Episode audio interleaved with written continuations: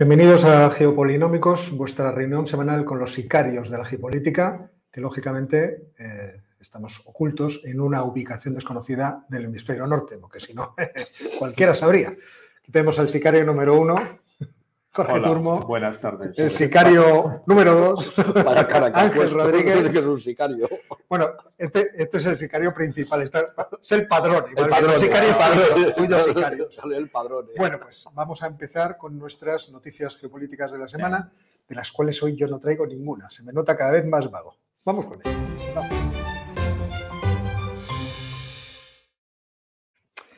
¿Quién ataca? El padrón. eh. El padrón. Empiezo el yo. padrón. Ah, pues nos vamos a África. Eh, como casi siempre, y los problemas con los yihadistas, que desgraciadamente se repiten, y conviene tenerlos presentes. Dos cosas, por lo menos. Ataques yihadistas en el norte de Togo. Por ahí tenemos un mapa y veréis. De todo, vamos a ver, porque este- esto está muy pequeño. ¿eh? Aquí A yo no veo nada. Saca Aquí yo no veo nada. Vamos a ver. Este es No, de es centro el Congo, Esto tampoco. tampoco Ruanda. Va, ya lo Ahí, veo. Vale, espera un momento, ya lo tengo. Pues eso Sí. parece, un- parece un pasillo. ¿Cómo se nota que el técnico es bueno? eh? Es menos mal. Lo ha arreglado gracias a lo que estaba bien. Es un, es un pasillo. Si veis en el mapa, el problema de Togo es que tiene frontera con Burkina Faso, en una zona donde el gobierno de Burkina Faso, eh, digan lo que digan ellos, digan lo que digan ellos después del golpe de Estado de Traoré, esa zona no la controlan y es bastante fácil el movimiento de los yihadistas por ese corredor hacia el Togo, hacia Benín, hacia Ghana. Ha habido atentados en esa zona de forma esporádica de vez en cuando. Eh, pero esta vez es en el norte de Togo. Es una cosa que se observa, que todos los analistas se observan dado que Burkina Faso no supone un tapón para el terrorismo islámico, porque lo que se concentra es en torno a la capital, que está en el oeste, pues las oleadas o los grupos yihadistas se expanden por el norte de Togo, de Benín, de Nigeria, desgraciadamente. La noticia más o menos buena es que en Somalia, esto lo hemos contado como tema en su momento, el gobierno parece ser que ya ha decidido de forma continuada y como estrategia aliarse con las milicias locales de casi cada pueblo, cada ciudad para combatir a los yihadistas de Al-Shabaab. Claro, con las milicias locales tienes detrás a todos los clanes, a todas las familias y Al-Shabaab ese apoyo no lo tiene. Entonces, eso puede ser una estrategia muy positiva para conseguir derrotar al yihadismo. Otra cosa es cómo quede el poder del gobierno central después de todo eso, que es la razón por la cual a veces se lo han estado pensando 25 veces. El otro día estaba la noticia, me hice eco yo de la unión ahora que se está produciendo de yihadistas en el norte de Mali, en los Tuaregs, en contra del Estado Islámico, Sí. que tiene mucha relación con los movimientos eh, yihadistas de Argelia. Ahora se están uniendo para zurrarle la, la badana, incluidos incluso los movimientos aquellos laicos o secularistas Sí. del Movimiento Nacional de Liberación de Azawad. Sí, es que hay muchos, muchos, nosotros siempre hablamos de yihadistas, antiyihadistas, pero debajo hay conflictos entre pastores y ganaderos, conflictos entre clanes concretos, conflictos por el agua, conflictos por muchas cosas. Lo que pasa es que se manifiesta, no lo vemos aquí como un conflicto religioso, pero todos los analistas señalan que, que de religioso es una parte. Y algunas de estas son franquicias en realidad. El grupo se adhiere a, a Al Qaeda o, a- o al Estado Islámico y en realidad es un clan que se está pegando con otro que es del otro bando y ha acabado la Es cosa. que lo del Estado Islámico, además, les dieron la categoría de la central, les dio la categoría de provincia recientemente, en 2022. sí. Marzo, bueno, ahí hay discusión. Dice, entre marzo de 2020 y marzo de 2022 se debió conceder la- el estatus del de, de provincia. Ahora se llama Estado Islámico del Sahel. El Sahel, han Sí, cambiado sí, han antes cambiado. del. Ya no es del del Gran Sahara, ahora es del Sahel. Bueno, la otra noticia en África, que es más, aunque parezca no es más peligrosa y más seria, es el- que continúan los enfrentamientos en el este del Congo, Sí. porque que no abramos unas cuantas bandas de yihadistas, ni mucho menos, sino de los enfrentamientos entre el ejército del Congo y el movimiento M23. Sobre todo lo que ocurre, eh, o lo que ocurre es que no somos capaces de discernir qué está pasando. No es una paradoja. ¿eh? El M23 anuncia que se ha retirado de las zonas cerca de, Coma, de Goma, en Kivu Norte, tal y como llegaron los acuerdos en su momento, pero las fuentes en lo alterno mencionan que no, que sigue conquistando pequeñas villas, que hay muchos desplazados como consecuencia de esto y eh, el ejército congoleño no parece poder resistir con facilidad. Por medio hay la iniciativa de la Comunidad de África del Este, que han decidido poner en marcha una fuerza conjunta militar para intervenir sobre el terreno.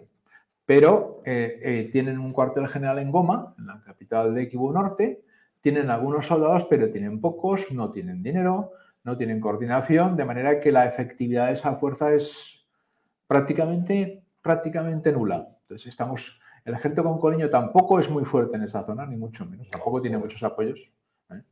La fuerza de interposición, la fuerza, vamos a ver, el problema además con esta fuerza de África del Este es que para el presidente de Congo, Tshisekedi, debería ayudarle a expulsar al movimiento 23 y a, derrotarlo. Pero algunos la ven en África del Este como una fuerza de interposición para separar al M23 de los soldados del Congo. Y claro, las consecuencias serán distintas si es que realmente esta fuerza consigue ser operativa y salir de los cuarteles, porque hasta ahora están solamente en los cuarteles y no están en ningún sitio más. ¿eh? Y hay que recordar que el, la, el MONUSMA, que fue el, movimiento de Naciones Unidas para la estabilización del Congo, se ha disuelto porque no pudo hacer absolutamente nada. Ahora, afortunadamente, los países de África del Este han decidido intervenir, pero ya veremos si son capaces de tener efectividad. Y eso es una zona... Congo es muy grande y esa zona es muy remota. Exacto y está muy cerca de Ruanda. Y hay demasiados, intereses, y hay demasiados intereses mineros en la zona. Hay mucha mina de coltán por ahí. En Kibu Norte y Kibu Sur está llena de de minas de coltán, o sea que nos tememos que esto va a seguir siendo así en África. Bueno, y de África nos vamos a, por ejemplo, a Colombia.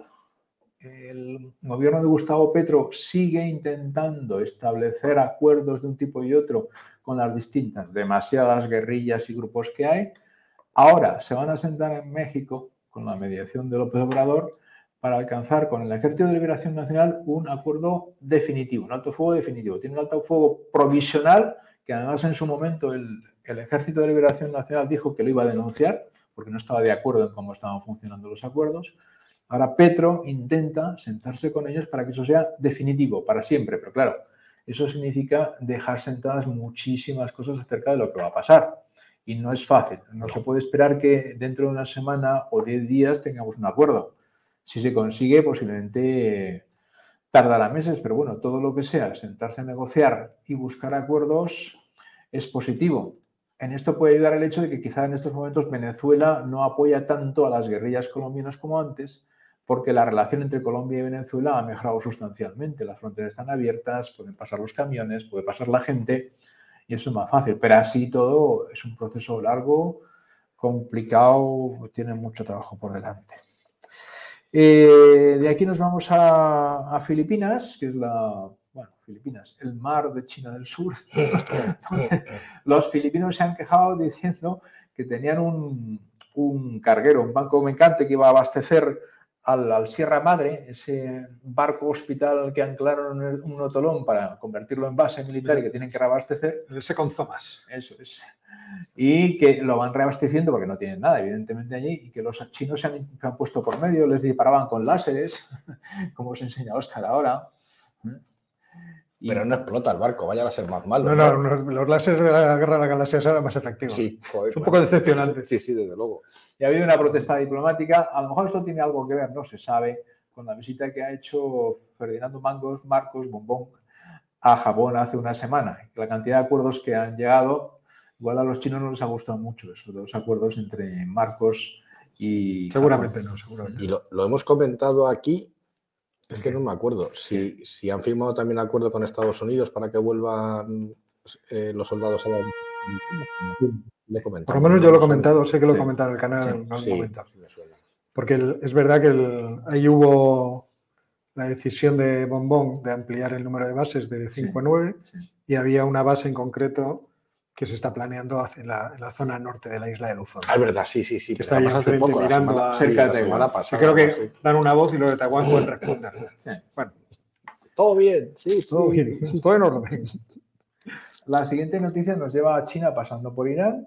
El presidente iraní, Ibrahim Raisi, se ha ido para Pekín, invitado por Xi Jinping, hay que dejarlo claro, con un séquito que incluye a casi todos los ministros relevantes, sobre todo los económicos. Eh, hay que recordar que hace un par de meses China firmó un acuerdo de cooperación con el Consejo de Cooperación del Golfo, estuvo de visita allí, les acompañó casi casi hasta en las oraciones, menos eso, lo compartieron prácticamente todo. Y claro, Irán mm, se encontró desplazado, desconectado de todo aquello, porque claro, los países del Consejo de Cooperación del Golfo son sus enemigos a todos los niveles. Era parece que Xi Jinping ha dicho, bueno, vente para acá. El petróleo está muy rico. Y hablamos. de cualquier forma, eso son dos, revoluciones competitivas. O sea, les gustaría, en algún momento mundial del mundo mundial, que el comunismo se extendiera y los ah. otros que el chiismo se extendiera. Yo no estoy seguro que, el Partido Comunista quiera que, el comunismo se extienda. ¿eh? en fin, nada, déjalo, déjalo. viva el capítulo. No vamos a seguir por ese camino. Ah, pero hay comunismo en China. Eh, según a quien le preguntes. le preguntes a. no sé, Capitalismo de Estado lo llamamos. Os lo habré contado más de una vez. Recuerdo haber visto en el Boom la estatua de Carlos Marx, pero estaba como detrás de un seto ahí escondida y casi casi era para, para tener ahí los perros haciendo sus necesidades. O sea que estaba, vallado para eso. No, no, ni eso, no estaba vallado. Estaba ahí, tenía que asomarte mucho. Anda, si este Carlos. No, no, lo veo yo, ¿eh? mandar, mandar sí. O sea, que quieran mandar sí. Se celebraron el centenario. Estoy seguro que es un país comunista porque en casi todos los grados hay una asignatura de comunismo, decir, que es de doctrina comunista, etcétera, etcétera. Entonces, esa es la, la señal clara de que efectivamente son comunistas. Eh, yo, no hice un vídeo sobre hace, sobre hace mucho tiempo, ya ni me acuerdo lo que dice. Bueno, esta visita es importante desde el punto de vista chino, pero es más importante desde el punto de vista iraní, porque la economía iraní, aunque se sepa poco, va mal va mal, eh, la moneda se deprecia mucho, tienen muchas dificultades para comprar fuera y como tienen el embargo del petróleo, porque al final no se llegó al acuerdo con los norteamericanos y con la Unión Europea, y yo creo que estuvieron cerca del acuerdo. Pero por alguna razón Irán decidió no dar el paso decisivo. Entonces ahora se encuentran con que la perspectiva es que no van a tener acuerdo en uno o dos años. Por tanto, las ventas de petróleo iraní, salvo a China y alguno más... Yo creo que ya no van a tener acuerdo acuerdo se, pasó. Había una ventana de oportunidad que todo el mundo anunciado a principios del año 22. Esa ventana se, ha perdido. creo que ha sido, creo que fue ayer o no sé si ha sido esta mañana que ha aprobado la Unión Europea una, nueva ronda de sanciones a, Irán. que yo creo que el acuerdo esto tiene una consecuencia que parece... Empieza a preocuparme que en la Unión Europea, cuando se sientan, dicen, pues no tenemos nada que tratar. Vamos a sancionar sanciones. O pues venga ha pasado con lo de Rusia, que se han quedado diciendo, y ya no. Y han dicho, pues a Irán. Ahora, le colocamos aquí unas cuantas. No, que lo que señalo, pero esto es una, deriva segunda que no aparece, es que de esta manera China se puede convertir un poco en árbitro en Oriente Medio entre los países del, Consejo de Operación del Golfo, Arabia Saudita más Israel e Irán, porque claro, tiene buenas relaciones con ambos, eh, va a invertir bastante en los países del Consejo de Cooperación del Golfo y va a sacar de ahí petróleo y gas, también de Irán. Es un buen cliente para todo el mundo, paga bien, o sea que tiene una posición. Sí, sí, sí, sí. Es muy interesante para ellos. Los Estados Unidos ahí hicieron el esquive y ellos se colaron. Aquí estamos nosotros, lo que llama la paz cínica, que dicen algunos en estas zonas del mundo.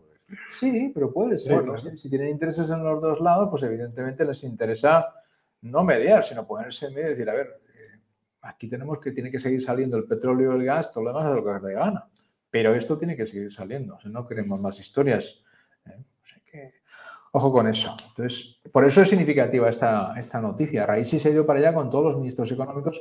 Acordaos que hace casi dos años firmaron un acuerdo solemne de cooperación económica que incluía inversiones y exportaciones de petróleo por 25 años. Y todavía no había nada puesto en marcha. Nada pero nada es nada. empezamos a descubrir que muchos de estos proyectos acaban efectivamente en eso. En nada. Pero claro, ahora Irán no puede pasarse de eso, no puede prescindir de eso. habría que hacer un seguimiento del, del RECEP, el acuerdo este entre la ASEAN y Tata, a ver que, a, dónde han llegado, a ver qué han avanzado. A ver qué ha llegado. viendo. Pero esto es significativo. Y esas son un poco las noticias así generales que pues tenemos antes de venir hacia nuestro continente, donde está Ángel esperando. Pero estaba, estaba pensando con lo de Irán que como Raisi se ha ido con todos los ministros, lo mismo aprovechan y, no. y les se quedan en China ya residentes, como, como el de Waterloo, vamos, una cosa de estas. ¿eh? Tenemos la residencia. Hay que tener en cuenta que han dejado de guardia al Ayatollah Supremo, al Khamenei, que es el que realmente manda. Oye, pero como es medio acerí, a lo mejor, oye, da un golpe de Estado y dices, me uno con Azerbaiyán. No, no, Creo que ya le pasó a un sátrapa también que se fue de excursión Sí, con todos los sí, ministros y sí. le quitaron la cartera allí Sí, en el este. sí, o sea que, pasa pero no es, y no está Irán muy pacificado, que digamos. no es pero bueno. probable, no es probable que pase. Bueno, pues yo traigo dos noticias divertidas y una menos divertida. ¿Con cuál empiezo? ¿Con la las divertidas, las no divertidas? Bueno, hay una que es you like. divertidísima, que son varias noticias en una, porque he ido cogiendo retazos para hilar un, un relato. Que son, la primera noticia es que Rusia en estos momentos eh, tiene más eh, kilómetros cuadrados de explotaciones de yacimientos petrolíferos que nunca, llega al máximo histórico en medio de la guerra. La segunda es que simultáneamente la semana pasada decidió rebajar la producción diaria de barriles de petróleo a 500.000 barriles diarios, lo cual es un poco contradictorio una No, cosa en con la otra. 500.000, quería reducirla Reducirlo a medio 500.000. millón.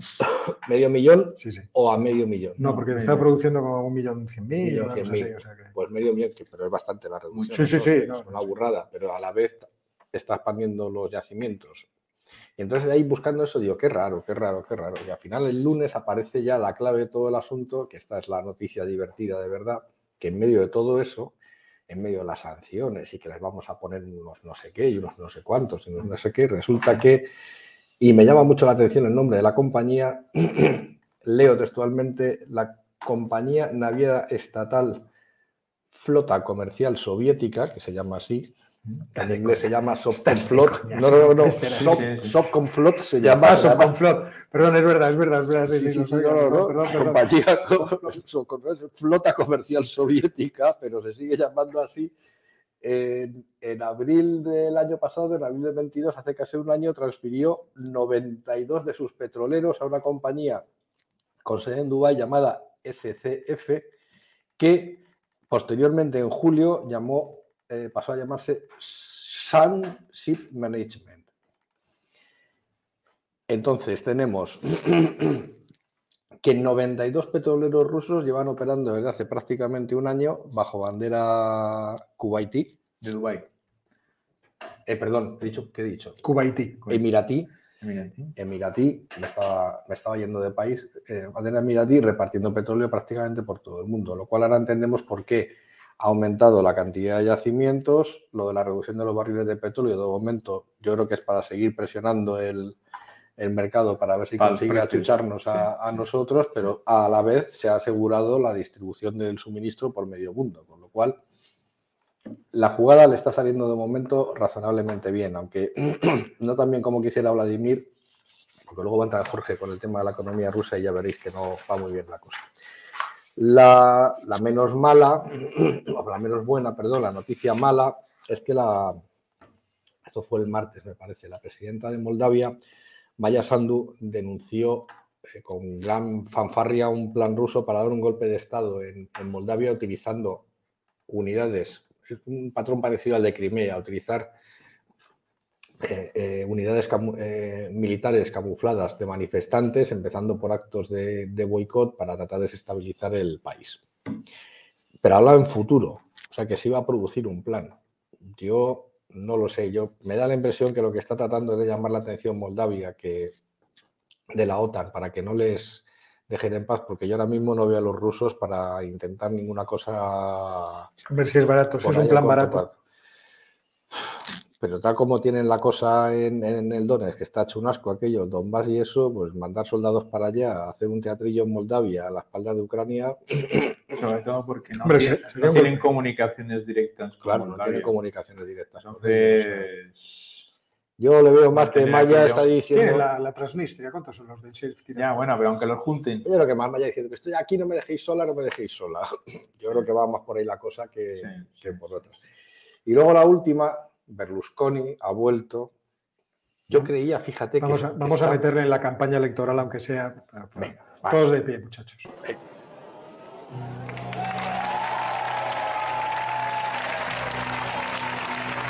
Ahora deberíamos gritar. Silvio, Silvio, Silvio, Silvio. Ahí está, qué grande, Silvio.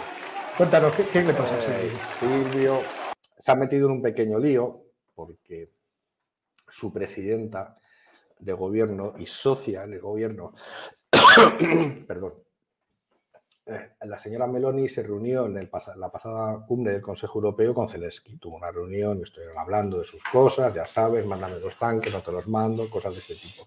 Luego se ha descolgado con unas declaraciones que dice que él jamás se hubiera reunido con ese señor que es el culpable de lo que está pasando en Ucrania ahora mismo y que desde luego si por él hubiera sido, eso no hubiera pasado. Y cuando le preguntaron qué es eso, dice que Zelensky invadiera el Donbass. Pues se ha liado, Meloni ha dicho que este señor, poco más o menos, que está gaga, y lo que es más importante es que esto sucede simultáneamente después de unas elecciones regionales que tuvieron lugar el domingo pasado en Lombardía y Lazio. Lombardía es la región de Milán y el Lazio la región de Roma, o sea que son las dos regiones más importantes de, de Italia, donde los Fratelli d'Italia han barrido. Han barrido en Lombardía con un 25% de los, de los votos. ¿Se está comiendo la Liga Norte?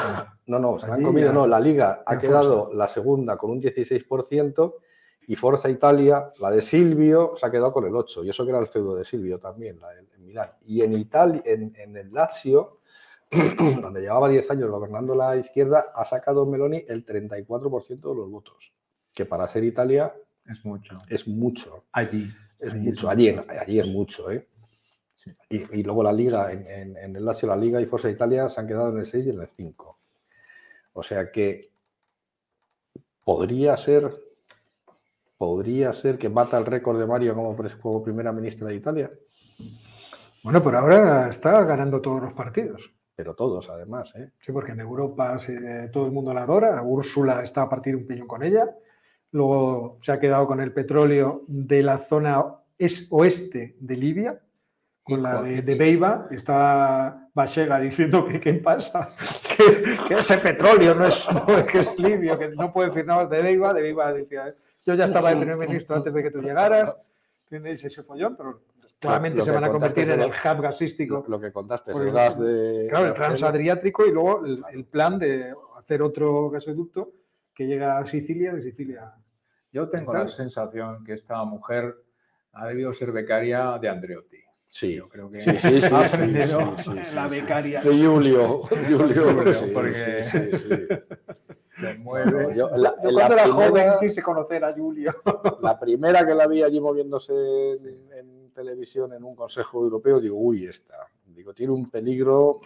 Y bueno, y una cosa muy graciosa, bueno, graciosa para ella, no, para la pobre Úrsula, que sé que la tienes en tan alta estima. Vamos cuando, cada vez que se pone, ay, es que me pues hoy, hoy debe estar poniéndose así porque le están haciendo la cama a sus propios correligionarios del Partido. Popular Europeo en el Parlamento, porque ha llevado la propuesta, el famoso el paquete que hablamos el otro día de los subsidios de la, propuesta de la Comisión Europea, pues ha llegado su colega de partido y casi casi compañero de gobierno, Manfred Weber y otro, ahora no me acuerdo de su nombre, otro eurodiputado alemán del, del de Baviera, han dicho que van a votar todos en contra.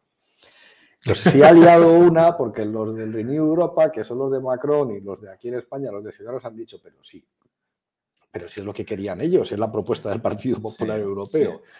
Entonces, hay una, hay una escisión, al parecer se ha filtrado político unas declaraciones que no han dado el nombre de un diputado europeo del Partido Popular diciendo que no entienden nada, dice que esto, es, que esto era lo que estaba pactado, y entonces los de políticos que son muy malos y que hacen bien de inteligencia, dice, dice, pero, ¿qué les pasa? ¿Que le quieren mover la silla a Úrsula Manfred Weber? Puede ser, porque recordad que Manfred Weber era el que quería ocupar el puesto y le saca, dice, eso es una lectura. La segunda lectura es que estos dos son eurodiputados por Baviera. Y el Lander que sale más perjudicado por las regulaciones que han sacado para acabar con los coches de combustión en el año 2035 es el Lander de Baviera, lógicamente. y dice, y por ahí deben de venir los tiros de, esta oposición porque han roto el, acuerdo la noche de antes de la votación. O sea que, Además, su propia propuesta. Por cierto, ¿cómo veis la cosa de dejar de vender vehículos de combustión para ese año. 2035 es dentro de 12 años. Pues es que. o sea, vamos a tener eh, instalaciones de electricidad o de como siempre hidrógeno para que se pueda uno comprar un vehículo ese año que se mueva. Que Eh, pueda transportarte por la carretera? Antes que eso. ¿O están Pero pisando la bici? Tenemos 12 años hasta 2035. ¿Qué significa? Que en 2030 se puede haber un cambio legislativo en la Unión Europea. Eso, ¿vale? eso es lo que me lo preguntó Ferreas el otro día. Dice, ¿qué opina? Digo, esto es como las previsiones económicas. Iremos la, la siguiente que llega, vamos a actualizar. Vamos a actualizar. actualizar. Entonces, y además es un lapso lo suficientemente grande como para que no comprometa a nadie, para que suponga un hito si, si se consigue. Y yo creo que eso dependerá de la evolución de la tecnología, de las subvenciones para hacer es- ese cambio. Si eso va en un paquete alineado, quizás salga. Si no, no saldrá. Vamos, no, sa- no es que no salga, o sea, salir saldrá. Lo que pasa es que pues, habrá una modificación técnica en la propuesta, en de adaptación 18 de 18 años, en el cual se permitirá a los coches de gasoil del año 2000 seguir circulando, porque si a no, mí me no preocupa porque con las leyes estas de, de protección animal ni a caballo, a lo mejor nos dejan ir cuando lleguemos a la fecha, entonces estoy preocupado. Ya Pues me, me no veo lo con sé. ya una edad provecta subiéndome a la bicicleta. Pero vamos, yo sí tengo que hacer un pronóstico, es que no llegamos, primero, porque lo hemos dicho muchas veces aquí, no está preparada la red, no está suficientemente electrificada la red. O sea, es que, habría que empezar, no es solo el problema de que haya enchufes por la calle, No, no, no. sino no. de que llegue electricidad Que no llegue suficiente. allí. Claro, o sea, primero tenemos que llamar a, a nuestros equipos especiales de recuperación de cobre, de estos que hay por, Val- por Bardelatas y todos estos sitios. Bueno, en muchos otros sitios hay también. También, es que me acuerdo siempre de la unidad esta de gitanos que se llevaron un tanque ruso para chatarra. ¿No os acordáis? También pasó con el sabotaje de los trenes alemanes. Pero eso ya eran profesionales. Ya, ya, pero eran profesionales de cualquier forma. A lo mejor eran profesionales sacados de los mismos centros. Pues tenemos, tenemos que hacernos con ellos. Yo les sugeriría ir a, robar, ir a robar los cables a Estados Unidos, que tienen muchas cosas allí, no, no les hace falta. Eso es lo primero. Lo segundo, efectivamente, poner las, ¿cómo lo llaman? Que son palabras Le- espantosas. electrolinera. Electrolinera. Electrolinera. Electrolineras. que yo, no sé si vosotros habéis visto alguna, pero son, son como las meigas. A ver las islas, pero... No, lo que pasa es que ahora son mixtas. Tienes gasolinera y un trocito de electrolinera. Se supone Que en los sería- centros comerciales los enchufes esos que no funcionan. Eso es. Generalmente. Luego, luego la tercera, que funcione, efectivamente. Y luego la, la cuarta y más importante es que todo esto está muy bien. la pregunta es si va a haber litio para todos. No, pero eso digo lo del hidrógeno. O sea, es que algo tendrán que poner. Pues, ahora te prohíbo comprar vehículos. Bueno, vale. Entonces, ¿qué? ¿Qué me compro? Pues hombre, yo creo que lo que La, la industria alemana dirá, ¿y qué les vendo? nosotros lo que tenemos que hacer es en 2034 comprarnos un coche de gasolina para el periodo de adaptación que durará hasta 2045. y para Exactamente. Entonces el, el año, el año antes como locos, pero es para Sí, subir el precio. Sí. con la pensión que vamos a tener nos podemos permitir en Uber Luego dirán que la intervención estatal no produce ninguna alteración de, de La asignación de recursos. sí, la asignación de recursos. Venga, que te metes en política y luego empiezas ya a llamarnos de todo.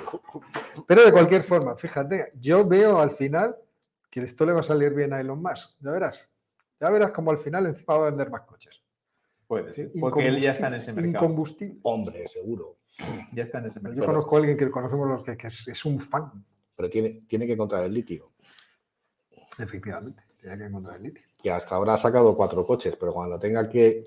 Cuando Bueno, tengan todos los grandes. Sí, sí, pero cuando empiecen todos los Renault, los Citroën, no, no deberíamos. Sí, pero ya, ya lo han encontrado. Lo que pasa es que ahora no se puede explotar en Groenlandia. Sí, pero bueno. Dinamarca. di. Parte de la Unión Europea. Groenlandia.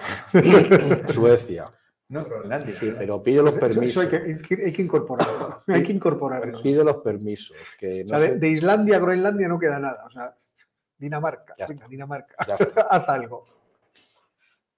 Había una, una, base militar de los Estados Unidos en Groenlandia. Esa es la dificultad. En Tule. No, eso es, eso era Islandia, ¿no? Pero tú le, tú le ¿Sí, es, es en una, Islandia? es una isla. Sí, sí, es, es Islandia, sí. Yo creía que luego lo miro. Bueno, es igual.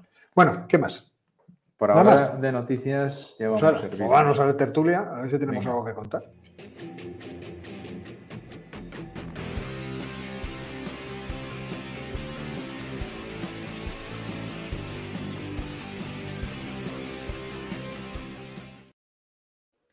Bueno, pues abro el fuego yo, porque como no tengo nada preparado, que últimamente llevo una vida demasiado ajetreada.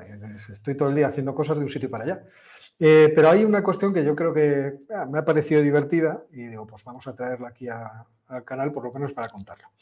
Es en relación con los problemas de defensa de la Unión Europea y el futuro de esa defensa, eh, ahora que se ha producido la guerra de Ucrania y los europeos de repente han caído del guindo y han dicho, oye, que deberíamos estar más preparados de cara al futuro.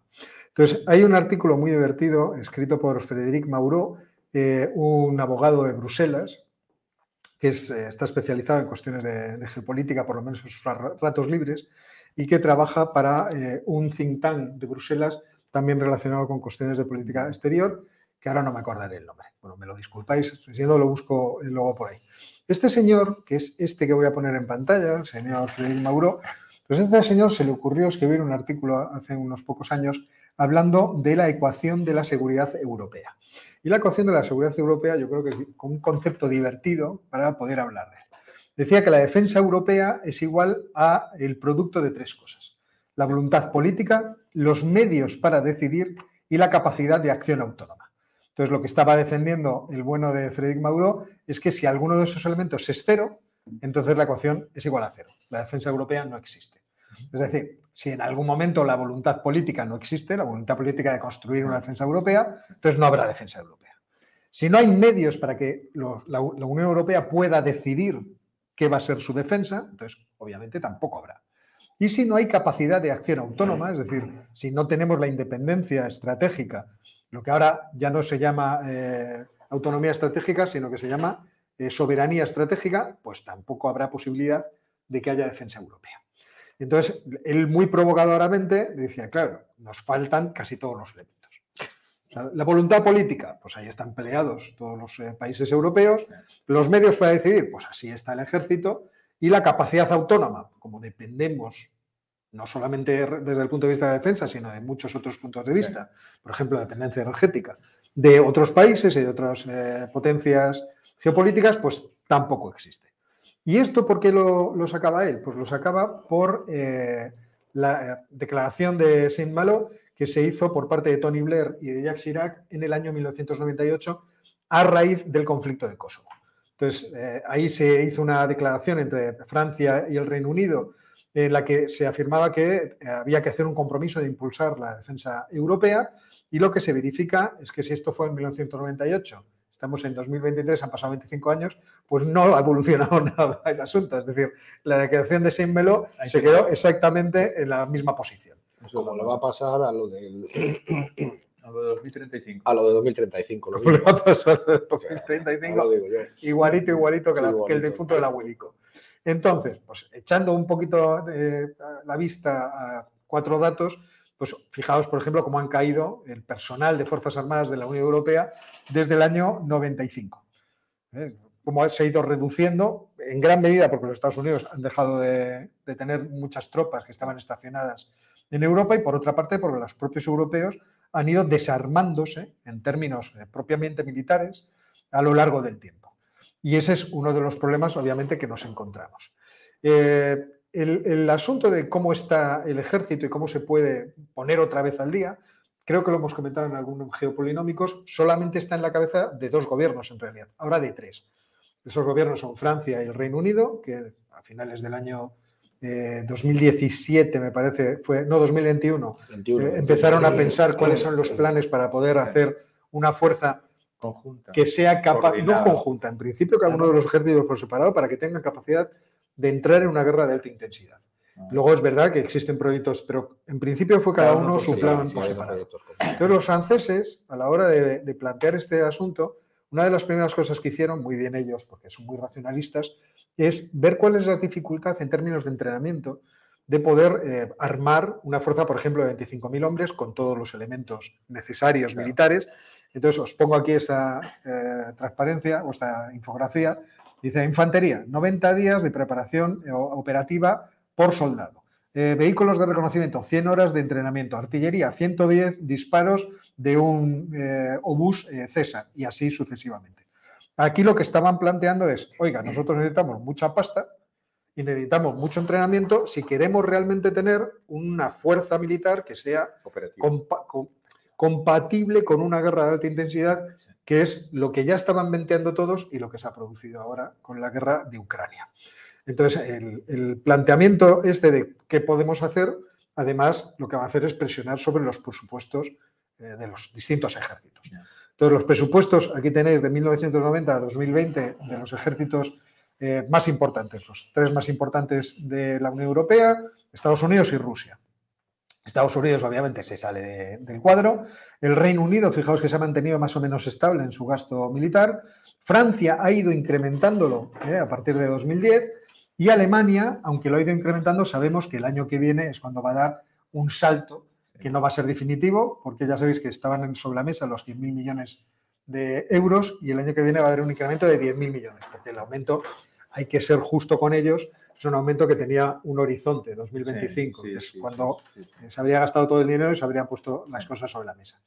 Es curioso que a Rusia hay que valorarla respecto de la paridad del poder adquisitivo de su moneda eh, o de su gasto. Porque si vamos por el gasto en, eh, dólares corrientes, pues efectivamente parece que su gasto militar, oiga, pues está a la altura eh, menor que el, que el británico.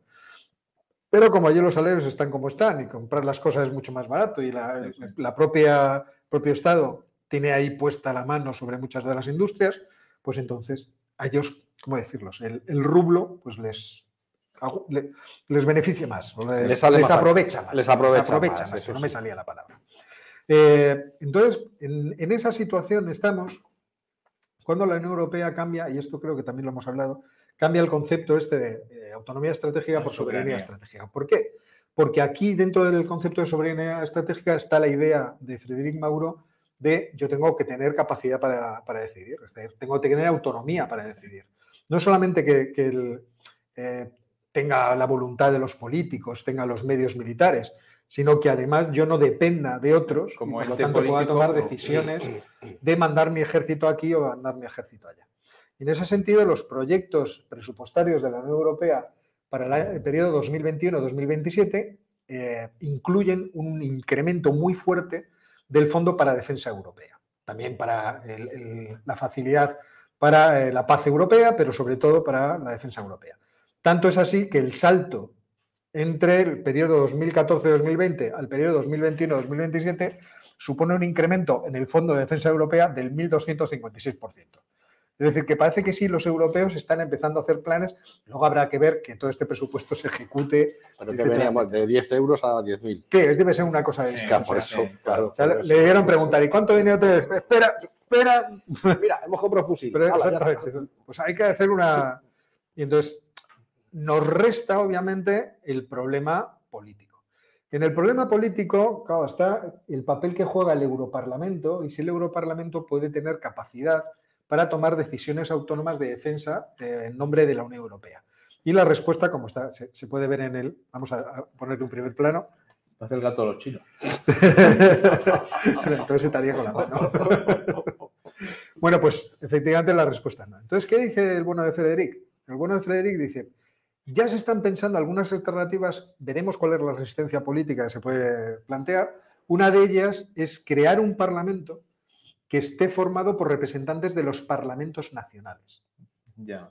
De tal forma, de tal forma que los parlamentos nacionales estén representados proporcionalmente y luego puedan llegar a acuerdos de tal forma que los parla- en la unión de los parlamentos pueda surgir una decisión autónoma, eh, supongo que a través de un proceso may- mayoritario y, por- y sin capacidad de veto por parte de los países miembros Claro. en Pero- términos de o en cuestiones de defensa. ¿Y ese parlamento sería parlamento, parlamento o sería un órgano consultivo? En principio la propuesta suya es Parlamento-Parlamento, pero es verdad que me he leído el artículo transversalmente, entonces ya cuando me lo lea mucho mejor, pues, pues Eso implica modificación de tratados, caca. No. Sie- Siempre nos encontramos con la modificación de tratados. y Caca. ¿Tú volverás alguna vez por allí, por la comisión, para...? Porque es que te veo, te veo diciendo, alguien dice, cambiaremos el tratado. No. No. Y estarán todos diciendo, ya está el español. Y al lado un alemán. No, No. no, hay, no. Claro, a ver, pues es que ya sabemos cómo va esto. Pero si es consultivo, si es para quedar para hablar, para tomarnos unas frites allí en la Gran Place y, y llegar a alguna cosa y luego decirle, oye, que nos parece a todos bien, eso no hay que modificar los tratados. Eso puede hacer cuando Te quieras. mandamos a ti, está claro. Y luego hay otra cuestión. Hay otra cuestión que es interesante. Solo lo voy a presentar solamente con, un- con un- una cuenta. Esta es la cuenta de la iniciativa de disuasión europea de los Estados Unidos.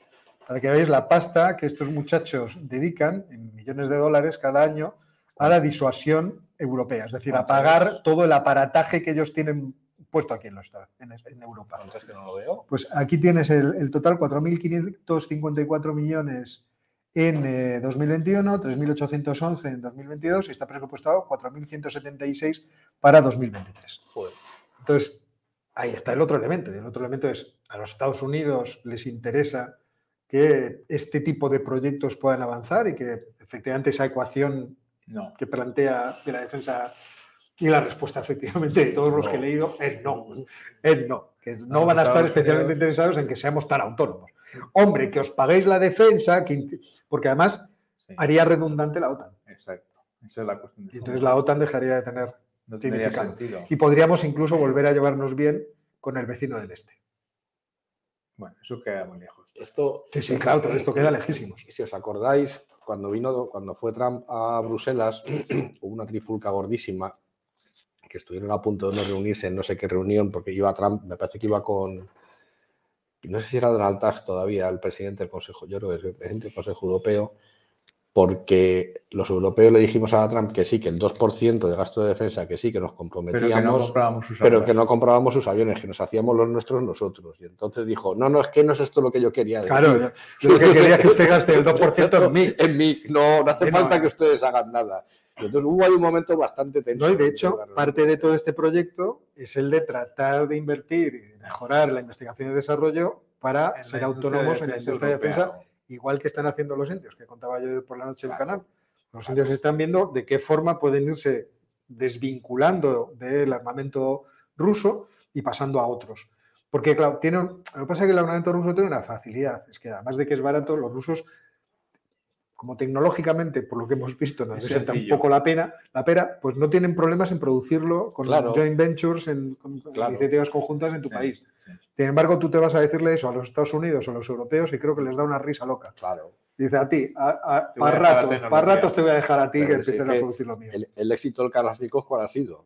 Simple, barato, no se Mortífero. rom- mortífero, no se rompe nunca y lo, pues así ha durado, vamos, sigue durando, es el, el fusil más utilizado de la historia, pero porque es, es solamente que para la mayor parte de los, de los entornos bélicos es más que suficiente, porque normal, vamos, la mayor parte de las guerras que se han librado en los últimos 50 años han sido guerras de, vamos a decirlo así, de baja intensidad, Sí. que no han, no han requerido armamento muy sofisticado, la inmensa mayoría, no algunas, algunas puntuales. Y vamos, los afganos han echado a los americanos de Afganistán con un Kalashnikov y cuatro cosas más. Tampoco han Bueno, que mucho tampoco era más. difícil. Bueno, ya, pero el- el- Quiero decir, o sea, yo después de que vi el, el documental que el de Restrepo, así lo veo. que lo he está muy bien. veces. pero es una, es que decir, ¿qué, qué leches estás haciendo gastando vamos, una pasta Ah, que- metido ahí en mitad de una montaña para que un tío que está ya aburrido Claro, con las cabras dice, espera, voy a hacer el francotirador contra estos gilipollas. Una cosa. Claro, te digo. O sea, llega un momento que dices, ¿qué estamos haciendo aquí? A lo mejor no vamos. Hombre, se podían haber ido más elegantemente que no corriendo, Sí, siendo, pero siendo bueno. arrollados. Pero bueno, pues es que tampoco hay buenas formas de salir huyendo. O sea, o sales corriendo, pero bueno. Sí. Bueno, pues esto es lo que me he logrado preparar en cinco minutos. Ellos son testigos de que lo he preparado en cinco minutos. Bueno, algo tenía leído. Y ahora nos vamos al espacio, nos vamos a Rusia. No vamos a Rusia. Nos vamos a a Rusia. Vamos a dedicar. Espera, espera, espera, nos vamos a Rusia. Vamos a la cara.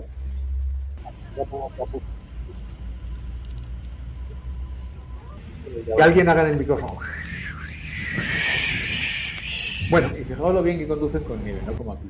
sí, es verdad, oye. Estos tienen todos los neumáticos esos que nos decías tú, Ángel, el otro día, Ah, que le pones a tu coche. A ver, Bueno, pues Pues vamos, vamos a, a Rusia. a tocar el tema de Rusia desde dos perspectivas que están relacionadas. La primera es todo el debate que sabéis que hay en los medios y en, en muchos sitios acerca de si Rusia va a lanzar una invasión o una ofensiva más fuerte en breve contra Ucrania desde donde sea, que es lo que tenemos que dudar, o si eso está ocurriendo ya. Esa será la primera parte de nuestro debate. Y la segunda es qué Ah, ¿va a consecuencias económicas puede tener eso. Sí, sí, naturalmente. Esto es geopolinómicos militares. Vamos a quitar el puesto a, Yago. No, imposible. No, El frente no. de impo- Eso es imposible. No, no, porque lo nuestro es más político que no militar. Claro. De la primera Iba, iba a decir es- político económico, pero yo diría que es más político folclórico. Bueno, pues tenemos que, tenemos que empezar a pasar. O sea, tú estuviste en artillería, algo sabes de eso. O sea, tenemos que irnos pasando a la parte militar también. Vale. Porque yo cada vez que hablo de un arma, la cago. O sea, es una cosa trágica lo mío. Bueno, perdona. Va, vamos a empezar con esto. La ¿Y primera, lo segundo qué era? lo segundo es esto mismo qué efectos puede tener sobre la economía rusa y, y al revés. ¿Qué efectos tiene la situación de la economía rusa sobre esta potencial ofensiva de Rusia en Ucrania en los próximos días? Vamos primero con la ofensiva. Primero, los titulares. El primer titular es que, como sabéis, la semana que viene se cumple un año del comienzo de la invasión. Y muchos analistas dicen que, coincidiendo con ese aniversario, ese es el momento adecuado para Putin de lanzar una segunda invasión, un refuerzo como lo queráis decir. Yo eso no lo sé, pero bueno, las fechas significativas suelen tener efectos y un año suele tener efectos. Y la segunda, que es más relevante aquí, que es la que creo que podríamos discutir, es en caso de que lo lance, ¿en qué, eh, qué tipo de nueva invasión o qué cambios hay con respecto a lo que habría ahora? ¿Qué es lo que pensáis que podría haber de novedades o sería una continuidad de lo que tenemos ahora? ¿Qué os parece? Espera, porque estaba pensando, yo tengo, tengo aquí en el teléfono, el teléfono de Yago Rodríguez, le puedo llamar y no lo Oye, explícanos. No, no, pero desde el punto de vista político, ¿qué es lo que puede hacer, por ejemplo? Una cosa que puede hacer, porque lo comentamos aquí hace tres semanas, en las maniobras que realizó con Lukashenko y sus chicos en, en Bielorrusia, primero fueron maniobras terrestres, pero luego fueron maniobras aéreas. Por tanto, existe un potencial para desarrollar una nueva invasión desde Bielorrusia. Esa es una posibilidad, pero hay muchas otras. A mí me parece que la de Bielorrusia sería más bien un amago que otra cosa, porque está bastante más al norte, porque la línea de frontera con Ucrania es demasiado grande, porque supone desplazar demasiados contingentes y es muy caro, pero hacer un amago de invasión desde Bielorrusia, sea terrestre, sea utilizando los aviones, de manera que obligue a Ucrania a desplazar parte de sus tropas ahí y a, dejar desguarecido otros frentes, eso es una posibilidad. ¿Qué posibilidades más se nos ocurren con lo que está pasando ahora, con lo que puede pasar? A ver. ¿eh? Ya, claro, como yo estuve, como tú estuviste, como yo estuve en artillería, me mandan a mirar claro, A ver, yo ahora mismo la situación, digamos que la, hay analistas que ya dicen que la ofensiva ha empezado. Por eso. Lo, que pasa que con efectos desastrosos para, para las tropas rusas. Yo recomiendo la lectura, lo descubrí ayer, hay un artículo en la web de la CNN que está bastante bien escrito, que describe con bastante detalle lo que es una combinación de lo que, es, de lo que está pasando en, en la zona de Buledar y a la vez son las valoraciones que hacen los analistas de inteligencia, sobre todo británicos y del, y del Pentágono. Y entonces, la, descripción general de lo que está ocurriendo ahí debe ser una carnicería espantosa, porque los rusos están siguiendo, lo hablábamos en la comida, la estrategia que han seguido toda la vida en este tipo de grandes conflictos, que es echar a, a los pobres soldados a correr delante de las ametralladoras enemigas hasta que el enemigo se acabe sin munición. Esa situación es la que está pasando ahora. Están echando a la gente directamente sin coordinar por las informaciones que se disponen, pero no por informaciones occidentales, porque que están denunciando que están actuando las unidades sin coordinación en el, en el, frente, que no saben a quién disparan, que en muchos casos no saben qué son los objetivos que tienen delante y que se enfrentan a, uno lo dice textualmente, que aquello parece un campo de tiro de, de matar pavos, porque los están matando a, a todos con muy poco despliegue de material por parte de los ucranianos. No olvidemos que después de un año están atrincherados y cada vez están más atrincherados. Las fortificaciones son cada vez mejores.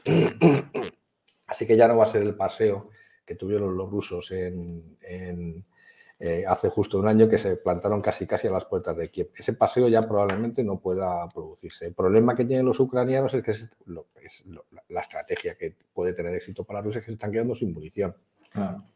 Entonces, que no tienen munición, que al ritmo que están gastando munición o le reponen los, los europeos y los americanos munición o no van a tener que disparar. Y es entonces cuando Rusia puede romper el frente en los dos sitios en los que está ahora, en Mahmud y en atacando y en, y en Esa, esa puede ser la primera hipótesis.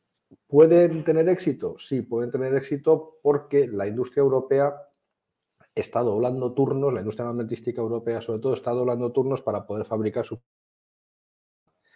para, transportarla. Si generalizan la ofensiva en todo el frente, a costa, insisto, que nadie se acuerda de estos pobres desgraciados, que son los soldados rusos de los reemplazos, de miles rusos muertos. Que es de miles y miles y miles de soldados rusos muertos, pues es posible que tenga cierto éxito en algunas ganancias territoriales. Ahora, también estoy prácticamente seguro que lo que habrán hecho los ucranianos es una defensa que se llama en profundidad, con lo cual tú puedes romper la primera línea de frente, pero es que te están esperando otros Y se en la retiran a la segunda línea y a la tercera y a la cuarta. Con lo cual es una estrategia que va a tener poco Sí, recorrido. yo veo que, tenemos a Ángel averiado de, de la garganta, como podéis ver. Eh, de bajar yo- por agua. A mí lo que más me preocupa, eh, a mí lo que más me preocupa de ahora mismo del frente de Ucrania es la reacción que están teniendo los países europeos, bueno, los países occidentales. Les vimos el otro día reunidos en Ramstein y esa reunión de Ramstein no llegó al acuerdo que muchos esperaban en relación a los famosos aviones. Es decir, va a haber aviones, no va a haber aviones. Sí. Y eh, si no va a haber aviones y los tanques, por lo que he leído esta mañana, parece que no van a llegar en las cantidades prometidas, porque en cuanto los han sacado de las campas esas en las que estaban, deben tener eh, oxidado, vamos, hasta... Pues, pues es cierto que se plantea un problema eh, para la resistencia de, las- de los ucranianos, porque los rusos sí están metiéndole toda la tralla que pueden al asunto. Sí. No sé si tengo por aquí una transparencia, creo que sí, de en qué están gastando los rusos su presupuesto público.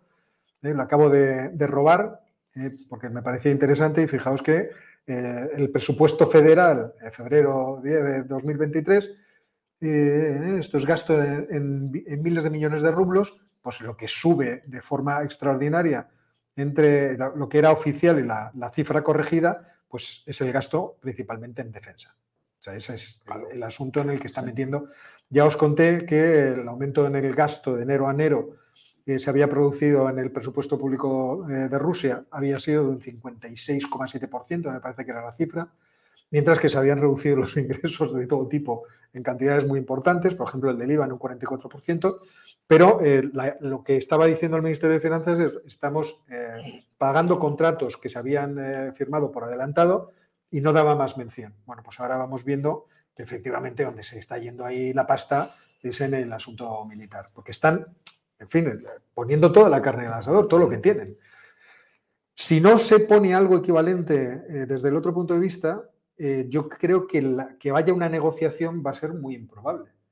Es muy probable. sí. Claro, o sea, si tú le puedes plantear a los rusos una Porque situación no de, mira, eh, vamos a tratar de equilibrar todos vuestros esfuerzos, vamos a sentarnos y vamos a tratar de solucionar esto de una vez con una negociación, que yo es lo que creía que podía ocurrir ahora en este invierno. O sea, si sigue habiendo tablas, Sí. negociación. Si los ucranianos avanzan, los rusos se pueden poner muy pesados, en el sentido de decir, mira, a ver por dónde avanzas, que yo todavía tengo tus pepinos y esto, esto se me puede ocurrir Tengo utilizarlo. muchas cosas. Y sí. por lo tanto, negociación. Pero si los rusos avanzan, entonces ahí la negociación de, de- la posibilidad de negociación dependería de la voluntad de los rusos. Porque seguramente los ucranianos sí querrían en un determinado momento decir, mira, vamos a hacer algún intercambio de terreno. Sí. Yo me retiro de las zonas del Donbass, te lo quedas el Donbass, pero los rusos dudo mucho que estén No, dispuestos a abandonar No el corredor que desde el Donbass une Crimea. ¿Podían abandonar parte de la provincia, de la provincia de Gerson? Sí, pero la parte que tienen retenida de Lo que está Zaporilla, al norte del río, vale. Lo que eso no lo veo yo muy, No lo veo yo. no lo veo muy claro. Entonces, eso en términos políticos me parece pues, la típica decepción de cómo es- está, se está produciendo esta especie de, de cuentagotas, de ayuda por cuentagotas que, que tiene Occidente con, con con Ucrania. Que al final puede eh, tener como producto final que efectivamente Rusia consiga lo suficiente como para decir, Aquí hemos ganado. Sí, sí. Hemos ganado, vamos a parar y vamos a, Vamos a llegar a algo. vamos a llegar a algo. A mí es la sensación que me da. Lo que pasa es que la economía rusa no va tan bien como... Esa es la segunda parte. Pero del va a ser tema. una parte, ¿no? ¿Eh? Sí, De- que tiene a su vez otras dos partes. La primera es la que todos conocemos. Hemos puesto en marcha un plan de sanciones para que la economía rusa se hunda. Primero cortamos las transacciones económicas internacionales, luego embargos o prohibiciones de comprar petróleo, reducción de precios, etcétera, etcétera. ¿Eso está teniendo efecto sobre la economía rusa? Pues eh, no y sí.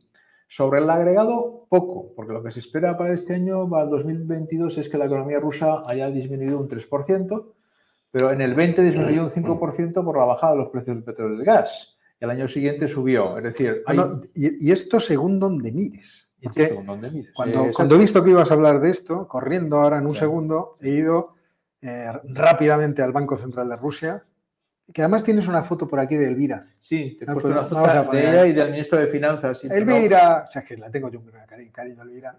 No la Pues la, podíamos puesto, traer. la he puesto por ti, más que nada. Sí, sí, que sea. O sea, eh, tiene el sex appeal de los buenos banqueros centrales. Como Mario Draghi, ¿no? Como Mario Draghi. ¿no? Mario.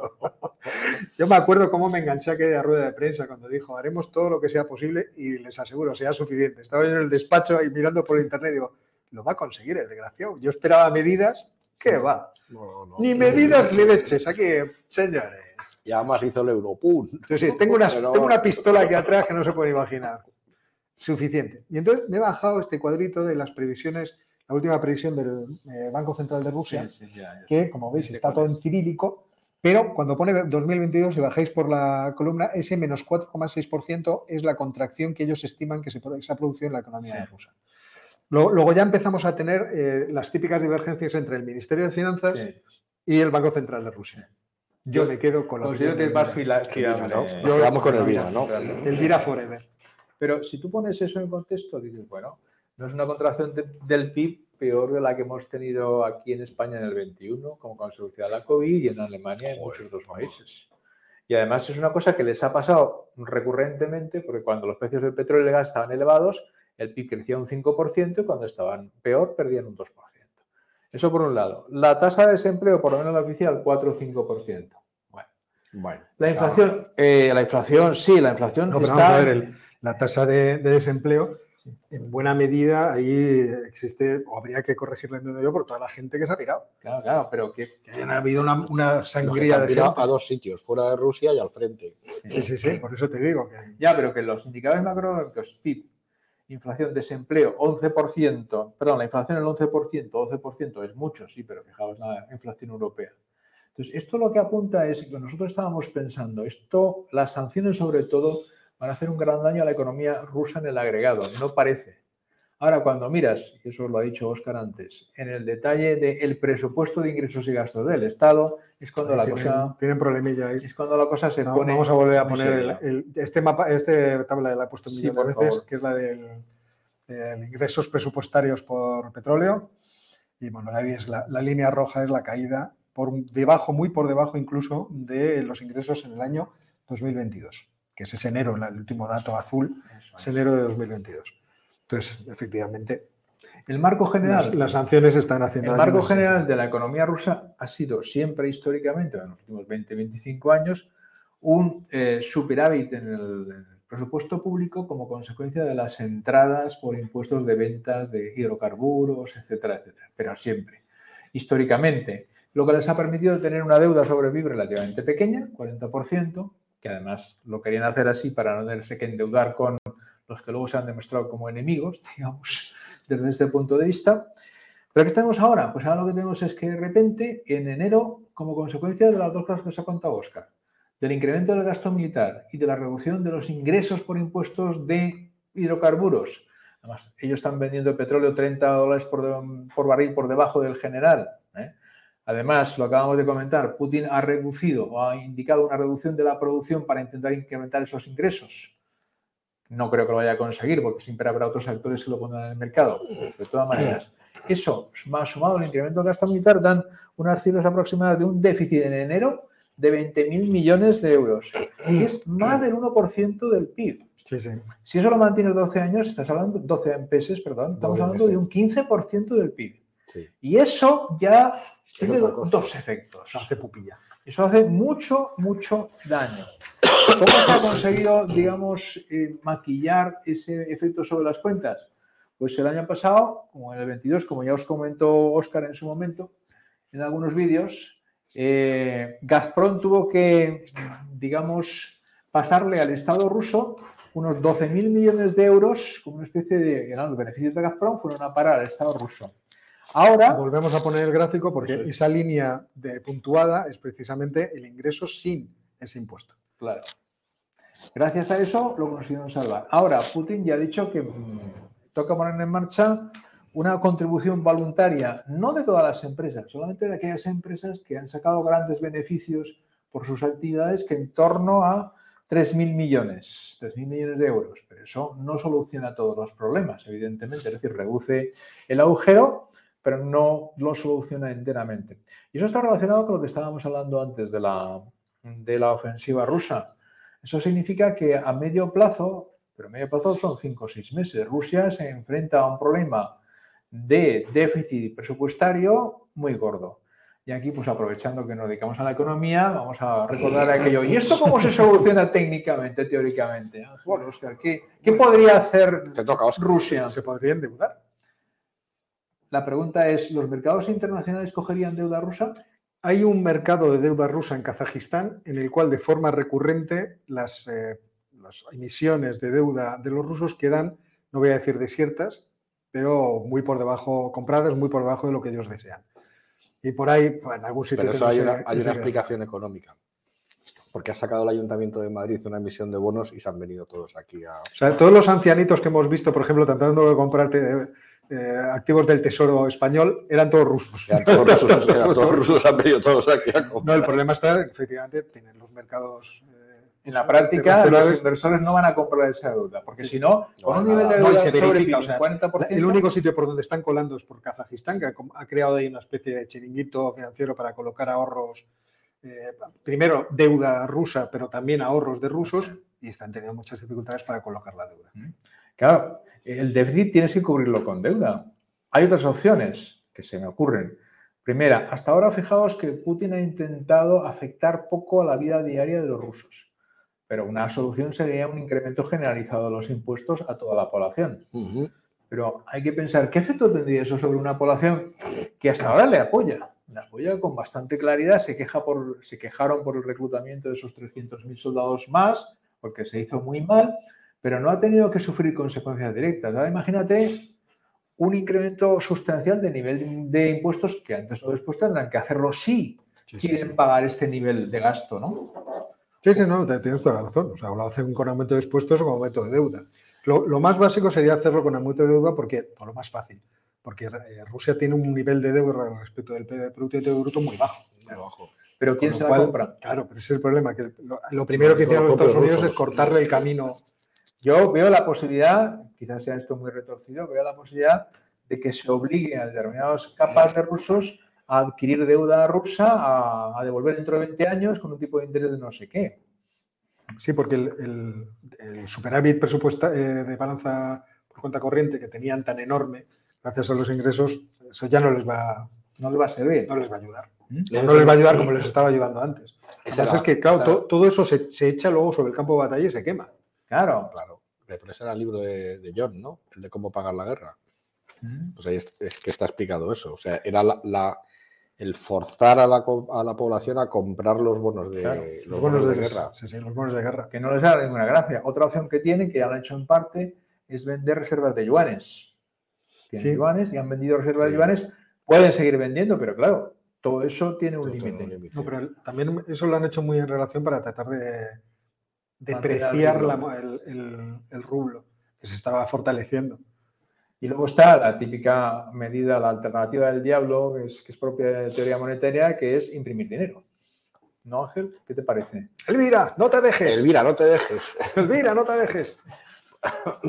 No creo que sea un problema de que la pobre Elvira se deje, porque cuando llegue el momento aparecerán los chavales con un Kalashnikov y le dirán, nada, dale al botón de on y que empiece a funcionar no, a lo mejor Elvira directamente saca del, del cajón el sombrerito aquel de, la infantería rusa con la estrella roja bueno, a ver, ¿qué hay que hacer aquí? ya estamos en modo desesperado. Os vais a cagar. sí, sí, sí. Tendrá un momento de estos tipo Mario Draghi. De, no, no, porque lo tendríamos todos, que en un momento dices, vamos a ver, o sea, se acabó. Se acabó, sacamos, pero entonces ya sí que entraríamos en una dinámica distinta, que sería ya, ya un aumento mucho más fuerte de los precios. Sería en términos teóricos, un efecto muy parecido al principio al efecto de un aumento generalizado de los impuestos, pero vía inflacionaria. Y entonces tendríamos el mismo cabello por parte de la, población o más, o más, porque los impuestos al final los paga una parte de la población, pero la inflación afecta a toda la población. Con lo cual, eh, efectivamente, de aquí al verano veremos a ver cómo termina la cosa. Hombre, yo creo que todavía con los números que, que estáis poniendo, yo creo que a corto plazo lo que tratarás de hacer lo de la, colocar la deuda dentro de Rusia. Eso, eso con todo- y además estoy seguro que si queda algún oligarca vivo de aquí al verano, porque la, la tasa a los, a lo que Vladimir los suicida es muy alta. Yo no he oído hablar de Roman Abramovich. A ver, yo tengo que, tengo que echar un, un poco de agua sobre este asunto y, de- y aguarlo, porque se me ocurrió buscar quiénes habían muerto y qué puestos de trabajo tenían. Y eran todos cuadros intermedios, o bueno, intermedios, ya de cierta, a cierta altura en estas grandes empresas. Pero no encontré un Abramovich. Y yo pensaba, a ver si me encuentro. Hombre, Entonces eran gente significativas. Sí, Vamos a pero ver, altos ejecutivos. En la guerra de las mafias no se mata al capo, se mata a los sicarios para Bueno, que el eso sí es capo recapacite. Eso sí es cierto, Claro, es tiene que recapacitar porque tiene que soltar la tela, porque si mata al capo se acaba el, el asunto. O sea, ¿tú crees que es, que es así que dicen, ¿has visto lo que le ha pasado a Josep? Claro, claro, pues eso, claro. sí, pues fíjate, fíjate. Entonces, bueno, si queda alguno vivo que sea capaz de hacer alguna operación, veremos a ver cómo la. cómo- y luego, si la situación se torna desesperada, obviamente recurrirán a. que es la forma clásica como acaban estos, Sí. Estas situaciones. Pero nos para eso nos queda todavía y Sí, queda por ver.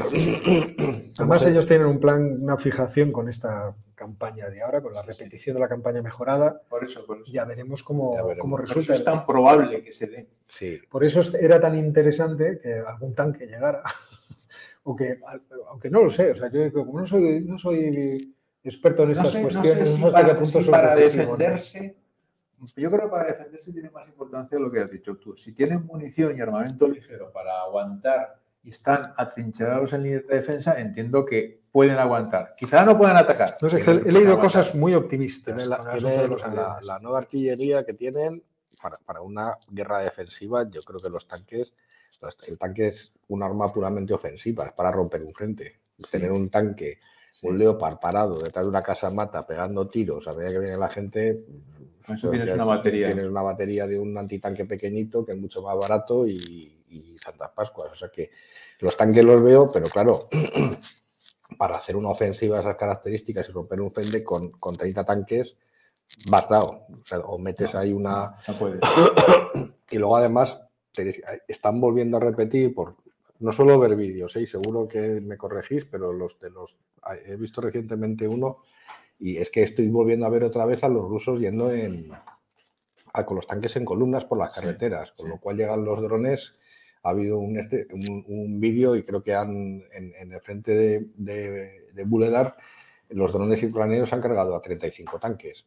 Esa situación se puede revertir si metemos los Leopard, pues los Leopard no son inmunes a los drones iraníes. No, no son irrompibles. No son Vaya, irrompibles, todo el mundo dice los Leopard, los Leopard, los Leopard, se rompen igual que todos.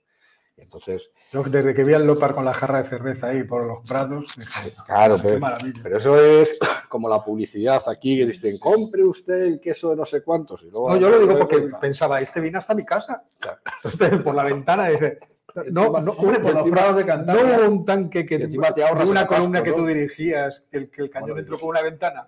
No, no la dirigía porque No la dirigías la iba a dirigir yo se lo paso. ¿Qué decía? Iba en ella. entró por una ventana al pueblo. por una ventana. Pues, que, pues eso, pues giras mal y, y- y- oye, Perdón, señor. y metes el cañón. Además subimos así, perdón usted que se nos ha ido de las manos. ¿Y esto quién lo arregla? El seguro, no se preocupe que tenemos el seguro. Patas. En un giro, ya me acordaré del pueblo. No, no, esto es verídico, ¿eh? O sea que esto No, no te. Yo que me acuerdo que me lo contaste. Te lo No, no voy a decir live, pero prácticamente. No, no, pero vamos, era- aquella fue muy divertido. ¿Y en qué estaba? Porque no me acuerdo. No, pero la, la implicación. No, Jorge esto- devuelve a la realidad. La implicación de esto es Rusia lo que quiera hacer lo tiene que hacer pronto porque el agujero presupuestario en general juega en su contra. Evidentemente puede taparlo parcialmente por lo que habéis comentado, pero eso a su vez empieza a generar de verdad descontento en Rusia, que ahora prácticamente no hay. Entonces, si tú sumes las dos, oh, no, hay poco, muy poco. El apoyo a Putin es muy grande. O es que tú Sí, sí, el apoyo a Putin sí, pero las, las es que últimamente miro muchas cosas. Ah, Hay una- un- unas estadísticas del Instituto Levada sí. en donde se ve cómo la gente empieza a pedir negociación y a no desear ir al frente. y a- o sea, bueno, eso va creciendo, eso va creciendo. Claro, o sea, sí, y sobre todo en los, en los rangos de edad en que la gente Le tocaría, que le manden. Claro. Al además frente. hay- creo que ha habido ayer o antes de ayer ya ha empezado a haber un movimiento de madres que le han mandado una carta diciendo que a ver qué está pasando aquí, porque es que debe estar muriendo, Sí. Pero no, no hay datos de bajas ni de un bando ni de otro, pero en el bando ruso sobre todo, que son los atacantes ahora mismo, debe estar muriendo muchísimos, ch- pero muchísimos, muchísimos chavales. Y entonces, a medida que se van sabiendo los... porque, De cualquier claro, forma, vamos a ver, a Rusia le queda para pasar Sí, perfectamente sí. este trago Sí, inicial sí, sí. hasta el verano. Pero la tendencia es eh, el problema presupuestario a, cre- a crecer, con lo cual hay que tomar Claro. medidas impopulares, por un lado. sí, sí. Por otro lado, la, la situación o el apoyo de la población ha de crecer, que si tomas más medidas, Claro. decreciendo de ¿eh? más a rápido. todos los niveles. No es que se colapse la economía rusa, como se ha dicho tantas veces, Qué pesados están con eso. sino que, eh, bueno, por ejemplo, una violina decía en el informe del Banco Central ruso, no, bueno, la economía rusa tardará como 18 meses en adaptarse a las nuevas situaciones, o sea, a buscar nuevos compradores, nuevos vendedores. Y entonces ya el cálculo suyo era, para el verano del 23 ya nos habremos adaptado y ya empezaremos a crecer. Pero eso es bastante problemático. Pero No, esto pero, no... De hecho, han observado, es cierto, o sea, las caídas no han sido tan catastróficas y ella observaba eso, que se están adaptando rápidamente. Lo que pasa es que esa adaptación entiendo que tiene también sus propias dificultades y límites, porque ella también, en- bueno, ella, el, el informe Central, sí. del Banco Central Sí, decía que existían también signos de agotamiento en ese proceso. Claro. Lógico, y, que eso hace que la economía funcione menos eficientemente, que se produzca Además menos. han debido de perder mucha mano de obra especializada. Mucha, muchísima. Y quizá la más Claro. significativa. Es decir, pero eso está dentro de la Porque corriente, Estamos hablando de cientos de miles. de la corriente general de debilitamiento de la economía rusa, debilitamiento del capital humano, del capital físico, problemas eh, presupuestarios, no financieros, quizá un incremento de la, pro- de la presión sobre la población en términos económicos, todo eso lleva a una situación en la cual eh, el, el riesgo de que eso explote en Rusia ya no es cero, es más mayor. Entonces, por eso Rusia yo creo que ahora mismo tiene prisa en Sí, conseguir lo que sea. Sí. Ahora, porque además Sí. sabe que dentro de tres meses sí. lo que pueda venir de Occidente es más. Sí, sí, además se ve a Prigozhin, el dueño este de los Wagner, Sí, cada vez más en los medios. eh, El otro hizo más nervioso. una entrevista con Gonzo y eh, yo veo que sí, que está, está demasiado. Ahí empieza a haber versos que yo creía que no estaban sueltos, pero que me empieza a dar la sensación de que sí están sueltos. Ya veremos si ese no se, no, no se resbala en algún sitio en concreto. Ya veremos. No, no, eh, este, el caso de este es llamativo también porque ya ha dejado de reclutar soldados en las cárceles, Sí. porque ya ha visto que no es muy buena estrategia, ya no, re- ya no recluta a nadie más, han empezado a filtrar informes de torturas a los propios mercenarios de Wagner que han intentado pasarse al enemigo o que no han luchado como ellos pensaban. De hecho, mataron a uno Bueno, me parece que ha resucitado. ¿eh? Yo esta mañana estaba, le estaba viendo fotografiado con, Ah, sí. y decía uno en Twitter, pues parece que no está muerto. Yo que- al que, al que le, Esas cosas- le amartillaron la... No, ese seguro que murió. pero Ah, creo que hay otro personaje. yo decía ese. Pero Yo es que estas cosas ya no las sigo muy en detalle. Iba a decir ese. No, no, eso me, me llamó la atención porque me recordaba, porque esa era la técnica que utilizaban también en, en la guerra de, de los Balcanes. Matar a la gente, hacer este tipo de ejecuciones sumarias, amartillándoles a martillazos la, la cabeza. Pero bueno, cosas del este. Me acabo de encontrar una fotografía de mujer en Twitter. Estas, bueno, Hay que llamar al orden a la familia que hacen en las redes sociales. Esto es una vergüenza. Vamos a ver. Bueno, eh, pasamos a otro tema. Sí, yo creo que sí. Yo creo que con este ya hemos cubierto mucho y nos vamos a meter en sitios donde hace falta traer a Yago. A Yago, en fin. Alguien experto. ¿Quién tenemos? Por aquí debemos tener. Lo que pasa es que tenemos el problema de que los que están ahí en el cuartel, estos se resistirían a venir a hablar aquí. Porque yo lo he tentado a alguno, algún teniente coronel me ha dicho, no, es que tenemos que pedir permiso para venir a hablar y No, tal. no, no, no es, caches en la leche. no es fácil, no. Pero bueno, te- pues deberíamos buscar una forma oficial de hacerlo. Bueno, me, dejo, me quedo pensando en esto. Quédate Y ahora. Ángel, la geopolítica del espacio. ¿Eso qué? ¿De los sitios vacíos? Claro, el espacio está vacío. No pasa nada. No pasa nada. ahí no hay nada. Entonces muy aburrido. Voy a acabar rápido porque me voy a quedar Sí, ya te veo que tienes la garganta. ¿Quieres que te traiga una botella de agua? no, con la poca voz que, que tengo. Entonces, era una cosa que sí que os me comprometí que iba a hacer algún día, que a mí me parece súper interesante y además puedo hablar con autoridad porque he estado en Cabo Cañaveral, que he puesto unas fotos de cuando estuve. O sea, Ahí no- está. ¿Esas fotos son tuyas? Esas fotos son Hechas por ti. Hechas por mí. ¿Por qué no sales tú? ¿No te sabes hacer Porque selfies? estaba, porque estaba haciendo una foto. Bueno, date un selfie. Vamos a hacer un selfie con esas maravillas ahí delante. La de, la de abajo a la derecha era una pasada porque este era el Challenger, me parece, en el, en el, en el Kennedy el Discovery no. Está colgado entero el, el bicho. Es una auténtica pasada. Entonces, puedo hablar con la autoridad. Es verdad que solo estuve una tarde de turista y todavía me acuerdo de los 100 dólares que nos soplaron por la, por la entrada, pero Mereció la pena. mereció la pena. Mereció la pena. Volveré, de hecho. Bueno, cuidado, eh, cuidado. El nombre de uno de mis hijos está en Marte. O sea, a mí no me vas a impresionar. Eh, Cuando mandaron uno de esos rover, mi cuñado que estaba trabajando en un proyecto con la NASA, pues le dijeron, pues vamos a mandar un CD con nombres y tal. Aquí tienes para mandar Ah, cinco nombres. ahí. Y ahí el nombre de mi hijo Antonio está en Marte. Y era un día un extraterrestre y decía, el primero que hay que buscar es al chaval este. Si no, queda, si no queda por el- si no queda por Que hace mucho tiempo que no hace vídeos con su padre. Está, o sea que allí está con el Robert. Sí, sí. el Joder, Robert. qué pasada. Sí, el de Pues mis sobrinos y... Pues entonces ya sabes más que yo. Hala, toma. No, no, no, no.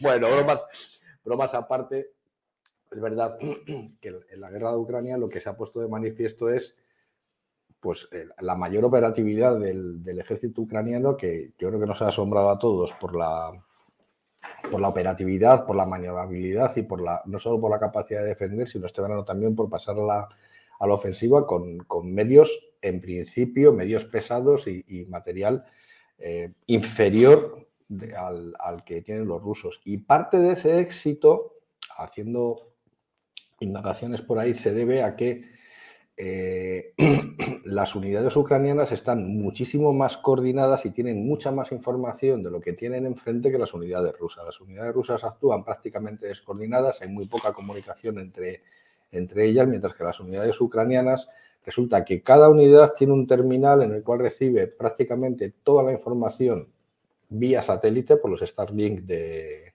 de que les ha cedido graciosamente Elon Musk, pero además lo que tienen son eh, estos aparatos incluyen diseño de inteligencia artificial que les dan prácticamente, pero a nivel muy bajo de la unidad, un panorama completo de lo que tienen enfrente en el campo de batalla vía satélite. Estamos viendo un, saben- un es- de estos cohetes de Spaceship. ¡Hala! que sale por allí. ¿Y esto que lo traigo? Esto lo traigo a que en los últimos SpaceX, años... digo Spaceship. Es que antes me me Starship ha dicho una ahí que me, me. Y yo le digo que sí. Ya está. Y esto era una cosa que tenía intención de hacer hace muchísimo tiempo porque en los últimos años se está dando una nueva carrera espacial. Lo que pasa es que es una carrera espacial entre las grandes potencias y la geopolítica del espacio eh, un tanto distinta a la que se produjo en los años 60 y en los años 70. Entonces era una carrera espacial entre, entre dos grandes potencias, la Unión Soviética y Estados Unidos, a ver quién eh, conseguía más logros en el espacio. Y ahora es una carrera espacial, me atrevería a decir, casi casi comercial. No es una carrera espacial de, geo- de, potencias, ni tiene posibilidad de conflicto, pero fundamentalmente es una carrera comercial. Entonces, para que os hagáis una idea, me, he sacado unos números para que os hagáis una idea del, del volumen de lo, que está, de lo que estamos hablando. Entonces, hay un primer gráfico por ahí, antes de dos mapas que he colocado, ahora no sé cuál, Este, el de los satélites, número de satélites. me parece que sí, el número de Esto no queda muy elegante en una transmisión que te tumbes así en la mesa. ¿eh? No, yo- no Ya, te digo nada. no lo veo. No te digo nada. A ver, este, número de satélites activos. Eso es, fijaros. Vale, he puesto la serie larga, de 1957. Pero si cogéis el dato, O sea, es, en 1957, vamos a aclarar lo que me parece muy interesante. Ahí está el Sputnik. Claro, Son el único, es el, único, es uno, se empieza con número uno. uno. Vale. Luego, luego van subiendo, Siguiente año. claro, van subiendo poquito a poco, pero el gran cambio, fijaros, el gran cambio es a partir de, 2000 de 2011. De 2011 a ahora, el número de satélites activos en el espacio se ha multiplicado por 7. Pero la inmensa mayoría del aumento ha sido desde 2017. ¿Y eso qué es? Hay un poco de trampa, pero aquí está, digamos, el, el inicio de esa gran carrera comercial por entrar en el espacio. Ahí están los, los satélites de Elon Musk, los, los Starlink, que son microsatélites, son, pequeños, muy pequeños, pero son un montón y son los que permiten esa conectividad tan buena que tiene por Internet el ejército ucraniano en zonas en las cuales no tendría, no tendría cobertura, cosa que los rusos no disponen de esa, de esa información. Entonces, eso es lo que les está dando la, la superioridad. Tengo datos contradictorios. He encontrado un, dato que dice que en agosto del 22 habría ya 2.800 satélites Starlink orbitando en el espacio, lo cual me parece una cifra muy elevada teniendo en cuenta que luego lo enseñaré que el total de satélites que tiene en órbita Estados Unidos no llega a los 3.000 en el año, en el año 2022. Entonces, bueno, todos estos números cogerlos con pinzas porque la información que hay está cogida de aquí y de allá y no está muy claro.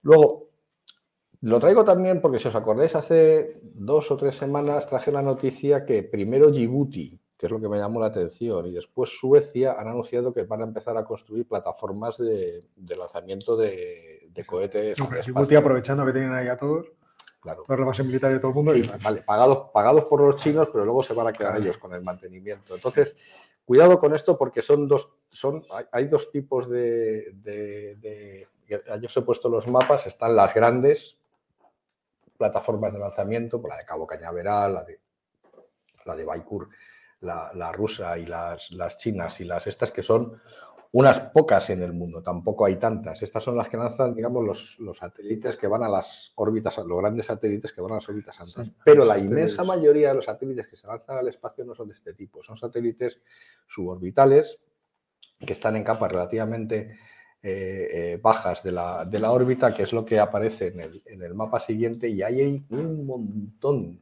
de, de plataformas repartidas por el mundo que son las que están haciendo este tipo de lanzamientos. Una que me llama especialmente la atención es la de Nueva Zelanda, Maia. Nueva Zelanda ahora mismo es, junto con India, uno de los países más activos en el lanzamiento de, de satélites al espacio. Lo que pasa es que la de Nueva Zelanda es una joint venture con Estados Unidos. Luego, los satélites que están saliendo de Nueva Zelanda, casi el 90% son satélites norteamericanos, más los que manda Estados Unidos desde su propio territorio, más, ojo, lo contaré después, los que se mandan desde, desde la India. Por el número de satélites en órbita, Estados Unidos está ganando esta, esta carrera por goleada. Son casi 3.000 satélites los que tiene Estados Unidos, que se sepa, porque muchos de, muchos de los de los satélites que tiene probablemente no están recogidos, pues claro, son claro. confidenciales en la información, contra 500 que tiene China, 169 que tiene Rusia y 1.240 que tiene el resto. Cuidado, en este resto no, son, no es solo la Unión Europea. Hay bastantes más países que tienen este. India. India y Brasil, por ejemplo, son los que tienen. Sudáfrica también. Japón está siendo muy activo. Corea del Sur. Más o menos todo. Bien, esto es lo que se refiere a la capacidad ya instalada. ¿Qué es lo que podemos esperar para los próximos años? Pues que esto siga creciendo y además siga creciendo bastante. En el, en el siguiente gráfico, que es el que tengo con los, con los datos del gasto gubernamental, pues de nuevo, Estados Unidos, pero vamos, eh, tanto por, por la parte comercial como por la parte eh, gubernamental, pues se gasta, está previsto que se gaste en 2022 60.000 millones de, de dólares, casi 5.000 más que en el año 2021, que están a años luz de los que se está gastando China, que apenas llega a los 10.000 millones, que es más o menos la cifra que se gasta la Unión Europea. Para los que estéis así mucho con los datos en el gráfico, fijaros que hay dos uniones europeas. Está lo que se gasta la Unión Europea como institución, que es la Agencia Espacial Europea, y luego está lo que se gasta el conjunto de los países de la, Unión Europea, que son cosas distintas. Por eso ese dato no venía en el, en el esto, pero esto. Entonces los, los europeos estamos más o menos a la par que los chinos de actividad de actividad espacial y más que vamos a tener Sí. porque nos hemos venido todos arriba, los europeos digo, ahora que se nos, y luego ya veremos a ver en qué termina la cosa, como lo del 2035, pero el- el- he visto un, un recuento que hay ahora mismo anunciados proyectos para construir 15 plataformas de lanzamiento de satélites en territorio europeo. Será por plataformas. Hombre, y todas en Bilbao, además. Todas en. Bilbao, todas. Una encima de otra. Una encima de otra. Desde Galdácano hasta. La que está, yo creo que está más avanzada, desde luego es la sueca, pero he visto proyectos muy interesantes. Por ejemplo, España tiene uno para Canarias y Portugal tiene otro para las Azores, porque Ah. tienen que ser Claro. En unas regiones muy especiales, porque tienen que ser regiones poco habitadas, cerca del mar, para que cojan la órbita. O sea, no es fácil, no es fácil tener este tipo. Sí. Por eso me ha sorprendido lo de Nueva Zelanda, que está muy al sur. Pues siempre suelen estar cerca del Ecuador. Me daba a mí la sensación. No sé. Me ha Preguntaré a expertos. Y ya lo, que os comentaba... Luego le pregunto a mi hijo que está haciendo aeroespacial a ver si ha dado esa asignatura. Y luego ya, para el, el, último dato que os he traído, que me ha llamado muchísimo la atención, es que la, esto es muy difícil eh, eh, conseguir este tipo de datos. Esto, el último dato que os he puesto son satélites lanzados por tipo de vehículo de lanzamiento. Y estos son satélites orbitales. Son satélites orbitales y además son satélites de lo que se llama de cohete desechable. Es decir, no están incluidos los de los del SpaceX, que son todos retornables. reciclables. Entonces, aquí en este, en este segmento en concreto, el líder absoluto es la India. Pues yo cuando vi, vi los datos por, por compañías, por el tipo de vehículo y vi PSLV y me parecía esto las siglas de un, equipo de fútbol inglés, pero no, es el Polar Satellite Launch Vehicle, que es el, el cohete indio que solo el año 2019 ha hecho 50 lanzamientos, 50 lanzamientos con satélites orbitales. Ojo, casi el 20% de satélites norteamericanos. Porque lo que hacen los indios tienen buenos sistemas de, de lanzamiento, pero lo que hacen es subcontratar a otros a otros países los, los, cohetes. Los cohetes. Soyuz, lo de Rusia, parece que está muy activo, pero Soyuz tiene truco porque Soyuz está, es verdad que son muy activos desde, desde Baikonur, pero tenemos una joint venture que no sé en qué estado está ahora mismo con la Agencia Espacial Europea porque son proyectos compartidos entre Ariane y, y Soyuz para el lanzamiento de satélites al, al espacio, que imagino se ha cortado por completo la colaboración, pero como estos datos son en 2021, todavía estarán, estarán recogiendo. Y estos Electron, que son los que veis ahí, perdona, es la joint venture esto que tienen entre Estados Unidos y Nueva Zelanda. Y estos datos son de los orbitales, pero lo que no se están reflejando los que son de los suborbitales. Así que tenemos carrera espacial para rato, tenemos carrera espacial comercial. Además, están siendo, todas las empresas del mundo están siendo muy activas en este tipo de satélites, fundamentalmente para dos cosas. Son tres los satélites, los tres tipos de satélites que hay. Hay satélites de observación, satélites de, comunicación y satélites de navegación. Entonces, donde están siendo más activos es los satélites de telecomunicación, lógicamente.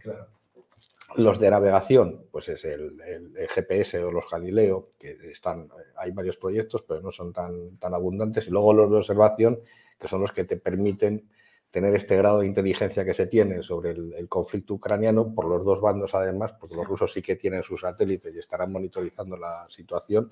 Y es no solo a vista de dron, es que a vista de satélites se está viendo prácticamente todo. Por eso es tan importante mantener la conectividad entre los satélites y esto.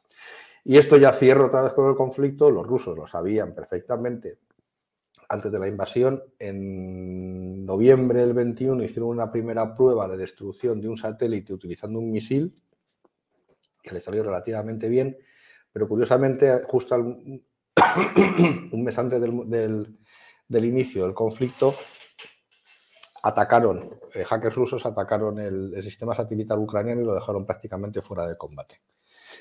Me da la impresión que los ucranianos contaban con ello, porque debían estar enchufados al, sistema norteamericano y siguen operando, entiendo, bajo el paraguas norteamericano. Pero claro, si todo el mundo se está poniendo las pilas con el tema de los gastos en defensa y seguridad, pues con esto más todavía, pues se está viendo que esto es clave en el desarrollo de las operaciones. Y corto ya que me... Sí, sí. Eh, si os parece, vamos a por algunas preguntillas. Pero Ángel se va a ir a comer. Mete a pillar un agua o algo por el estilo. Mutea el. Déjamelo, déjamelo. Lo eso tú lo llevas. Bueno, vamos a poner eh, el asunto de las preguntas, porque se nos muere, se nos muere. Y si se nos muere, se nos acaba el programa. a ver cuándo vamos a contar en Hace como un satélite. El, cañón que se mete por un sitio o por otro. No. Lo llevaríamos de Lo Así que, bueno, pues id haciendo alguna pregunta. This is not television, this is real life.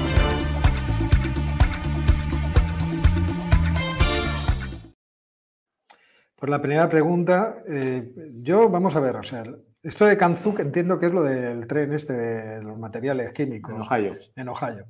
Yo esto no le veo. ¿Tú le ves una relación de política internacional o algo por el estilo? No. es una, mala gestión, una torpeza a la hora de gestionar, pero luego he leído que el, gobernador mandó quemar. Sí. Eso lo he leído hoy de pasada. Pero vamos, no, no me parece que tenga absolutamente ningún interés. Eh, vamos a ver si tenemos alguna pregunta por aquí atrás. Eh, oh, mira, no es una pregunta, pero esto me interesa, me interesa. Fernando Padrón habla de que hay una nueva publicación del, del Eternauta. El otro día me hablaron de ella, no sé si fuiste tú, pero eh, estoy interesado en pillarlo. La buscaré inmediatamente. Es un cómic antiguo, pero es una cosa que puede ser interesante. Vamos a ver. Sara Rangel pregunta, Mali, ¿por qué no se le pide ayuda a Mauritania, el único país que ha frenado con éxito la base yihadista en el Sahel? Pues yo creo que principalmente porque el gobierno de Mali no quiere pedir ayuda a, nadie, a Mauritania desde luego no. Eh, yo os explicaba el otro día la tesis esta que, defendí pequeña tesis, de que en el problema suscitado entre los yihadistas y los seculares en la región de Azawad, ahí los franceses se metieron apoyándose en los seculares y eso yo creo que ha sido uno de los elementos seguramente más decisivos para que eh, los golpistas, doblemente golpistas en realidad, porque Goita estaba antes y después, en los dos golpes, golpe y autogolpe, eh, se decidiera a echar a los franceses. Entonces, ahí ahora tienen un diseño que intenta ser propio y, en cierto modo, apoyado por una eh, potencia que no sea la potencia excolonial, bla, bla, bla, bla, bla, bla, y no creo que tengan ningún interés. Además, después de lo que, lo que ocurrió eh, con el golpe de Estado y con el veto que les plantearon los países del ECOWAS, a mí me da la sensación de que efectivamente ahí están un poco solos. ¿eh? No creo que tengan posibilidad. Aparte de eso, lo que ocurre es que son países relativamente frágiles económicamente, militarmente. Mauritania puede tener cierto éxito conteniendo a sus yihadistas, pero eso no asegura para nada que lo tuviese apoyando al gobierno de Mali. Y eso pasa, por ejemplo, podríamos pensar lo mismo. ¿Por qué no piden apoyo a Níger, que es un país que está más o menos siendo exitoso entre la lucha contra los yihadistas? Pues en parte es por esa misma razón, porque Níger podría decir, mire, suficiente tenemos con nuestros problemas y combatir a los nuestros, y los suyos además tienen relaciones distintas con ustedes, no nos atrevemos. Yo pienso que algo de eso hay, o bastante. Veamos. Eh, ¿Puedo, introducir una cuña? introducir la cuña que quieras. Me cambio de bando. Me paso a la inflación permanente, vengo escandalizado. el precio del agua? Un 50% de subida en el precio del agua. ¿Dónde vamos a ir a parar? Permanente. Tenía razón. No lo van a bajar, además, no lo van a bajar. no lo bajan. Hombre, claro que no lo bajan. ¿Bajó el, café cuando lo pusieron a un euro? No. No, no. siguió subiendo. Es más, que va a seguir subiendo. Oficial. Histéresis, histéresis. Bueno, no me llames eso. No me llames eso. Qué barbaridad. A ver, eh, el Golafro me dice que no iba por lo de Ohio ¿Por qué me preguntabas? A ver, ¿qué ¿Ha habido alguna novedad con Kanzuk? Kanzuk era la cosa esa que querían hacer como una Unión Europea, ¿no? Entre Canadá, Reino Unido. Ah, no lo sé. Hace un millón de años. Esto es que lo han vuelto a resucitar. Explícamelo un poco que. Kanzuk. Kanzuk. Sí, pero yo creo que es una cosa de cuando yo nací. Una cosa por el estilo. Veamos. En T-Omega 7 eh, debería poner honor al omega 3. Sí, pero eso sí va a otra cosa. A ver, ¿realmente queremos un ejército europeo? Si nos atacan, tendrían que venir franceses a defendernos. Además, es que si nos atacan son los únicos que pueden venir, porque son los únicos que tienen un ejército que más o menos, si además gastan, ¿eh? estos tíos gastan. Hombre, venir tienen que venir porque son país OTAN y por lo tanto tendrían que venir. o sea que... Vendrían de mala gana, empezarían a robar cuadros, o eso es de otro, esto de otro siglo, ¿no? Era otro siglo. Esto es de otro siglo, creo. Sí, has contado, ¿no? Esto yo creo ya, lo, ya pasó en otro momento. Eh, queremos un ejército europeo. Eso depende de, las, de, cómo se perciban las nuevas amenazas geopolíticas y la posición de eh, Europa con dos grandes potencias emergentes y una amenaza evidente por parte de Rusia. Entonces, es casi, casi inevitable crear una fuerza rápida de no sé cuántos efectivos que, que operen conjuntamente con el mismo armamento. Ahora, de ahí a tener a que todos los ejércitos nacionales acaben fundiéndose en el ejército europeo, yo no lo veo, incluso por razones operativas. No, otra cosa es que sin hacer ese ejército europeo, una cosa que no se está haciendo y sí que se debería hacer, y eso sí que lo han reclamado los americanos muchísimas veces, es mejorar la interoperabilidad de las unidades. Eso es. es decir, que si en un teatro de operaciones cualquiera se tienen que juntar, pues como un chiste, un alemán, un francés y un español para para hacer un, en el Líbano, por ejemplo, que sean, digamos, unidades que les resulte fácilmente eh, eh, tratar la situación y combatir con armamento similar, con, con entrenamiento parecido y con, y con tácticas similares. Entonces, ahí, por ejemplo, sí que es verdad que los norteamericanos siempre dijeron que el, que el ejército que, me- que es más compatible con, las, con, con la con la operativa norteamericana es el finlandés. Por eso que para ellos entrar, que entraran en la OTAN les parecía la cosa más, Muy más natural del mundo. Pero, pero a eso sí que se puede llegar, pero además a gran escala. Si Sí, vuelvo sí. otra vez a la, a la gaita de por qué no hay una flota compuesta como la hay en el Pacífico de barcos de varias nacionalidades, pues una de Francia, Italia y de España en el Mediterráneo Occidental. O sea, es que sería la cosa más natural del mundo. No haría falta desplegar flota española, Nada flota tal, flota tal, pero serían una flota única con tres banderas, no un mando único, eso sí, a ver, tendría que ser francés porque luego se ponen muy pesados, pero bueno, venga, les dejamos que sean ellos. Juan de Austria ya se ha retirado. Habría que preguntarle a Andrea Doria. Que vaya Si que va, vaya Juan, si Andrea Doria va, ya van todos. Pero... A ver, Luis Romero pregunta, ¿alguna bibliografía sobre por qué necesitamos libre mercado para establecer precios? Eh, el uso, eh, un artículo, el uso del conocimiento en la economía de Friedrich Hayek te puede solucionar el problema. Fácilmente, además, así. Y es un artículo que no es especialmente largo. Eh. Arich pregunta si ese ejército europeo sería para poner freno a los yihadistas de África. No, sería tener, para tener capacidad de disuasión y poder eh, aplicar, por así decirlo, la, presión necesaria allí donde fuera necesario, Sí. cuando fuera necesario. Como ahora no tenemos ningún tipo de capacidad de disuasión, pues somos el pito del sereno. Entonces, cada vez que, no, que pasa algo, o sea, Rusia, imaginaos que eh, no hubiera existido la OTAN, no hubiera existido los Estados Sí. Pues o los británicos hubieran entrado en guerra con Rusia, o, o sencillamente la Ucrania hubiéramos dicho, bueno, pues a ver dónde paran. Estábamos- O sea, está- empiezan en Ucrania y a ver dónde terminan. Estábamos hablando ruso ahora, probablemente. Pero probablemente. Con lo cual, en fin, no sé. Remolino Remoli dice una cosa que a mí me parece que tiene que ser falsa. Óscar, ¿por qué se han desmantelado 102 presas en España?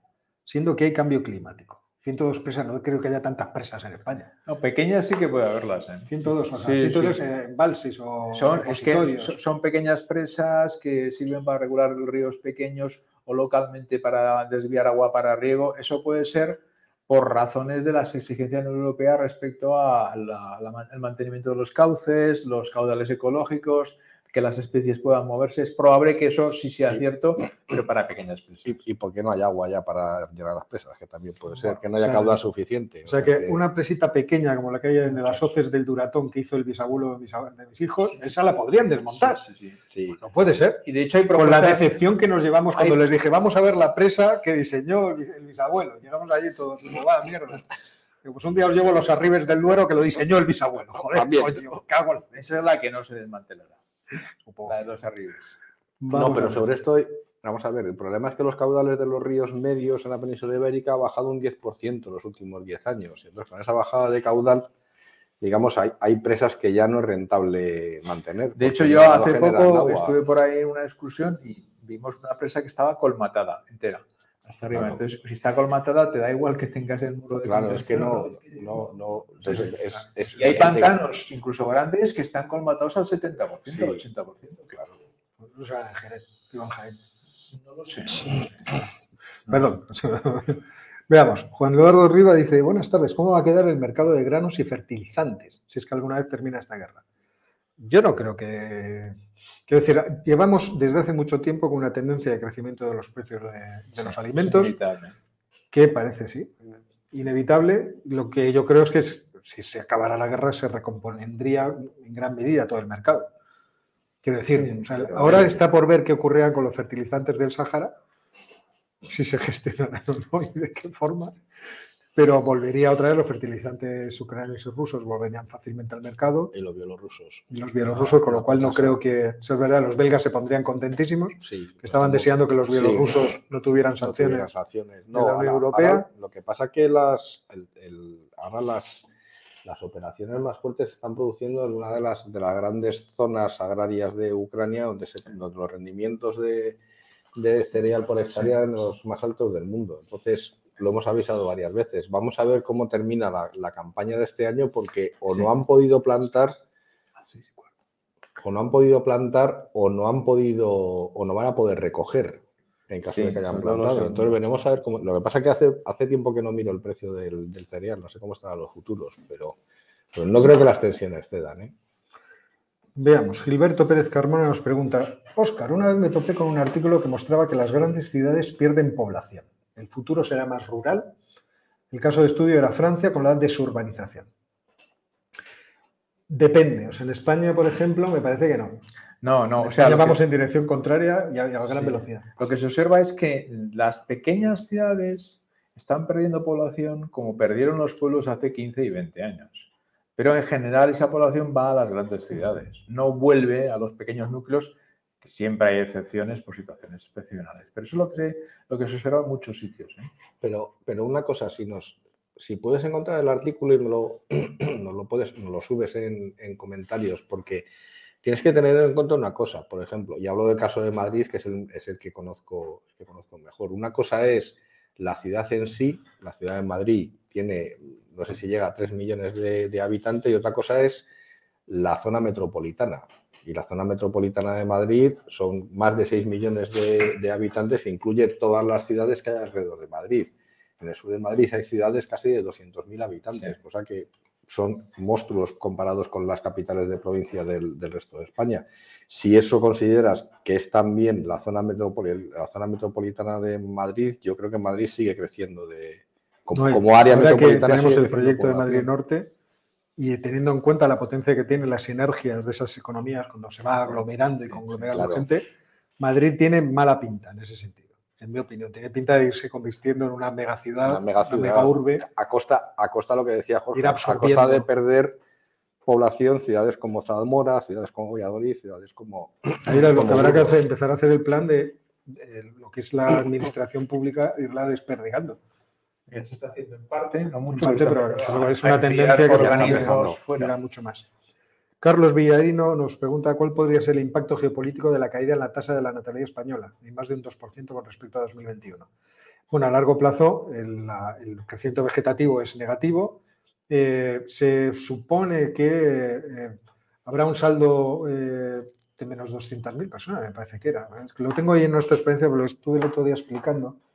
Y voy a buscar, aunque sea para, para mirarlo así brevemente. Hubo cosas que me llamaron mucho la atención. Por ejemplo, el INE eh, afirma que ahora mismo tenemos, me parece que eran 17.000 personas por encima de 100 años y para 2072 tendremos 200 y pico mil. Entonces, el problema de la, de la natalidad, de la demografía, es un problema muy serio. Aquí tengo la tabla, no, me da tiempo a pasarlo a PDF y subirlo a la plataforma. Eh, crecimiento eh, vegetativo negativo a partir de 2050 por debajo de 200.000 personas hasta ahí, eh, más o menos en 100.000 personas de reducción desde 2022 hasta ese año 2050. Eh, teniendo en cuenta que los nacimientos se estabilizarán, esta es la previsión que tienen, Dios lo quiera, y que las defunciones seguirán creciendo, porque el, envejecimiento de la población lleva a eso.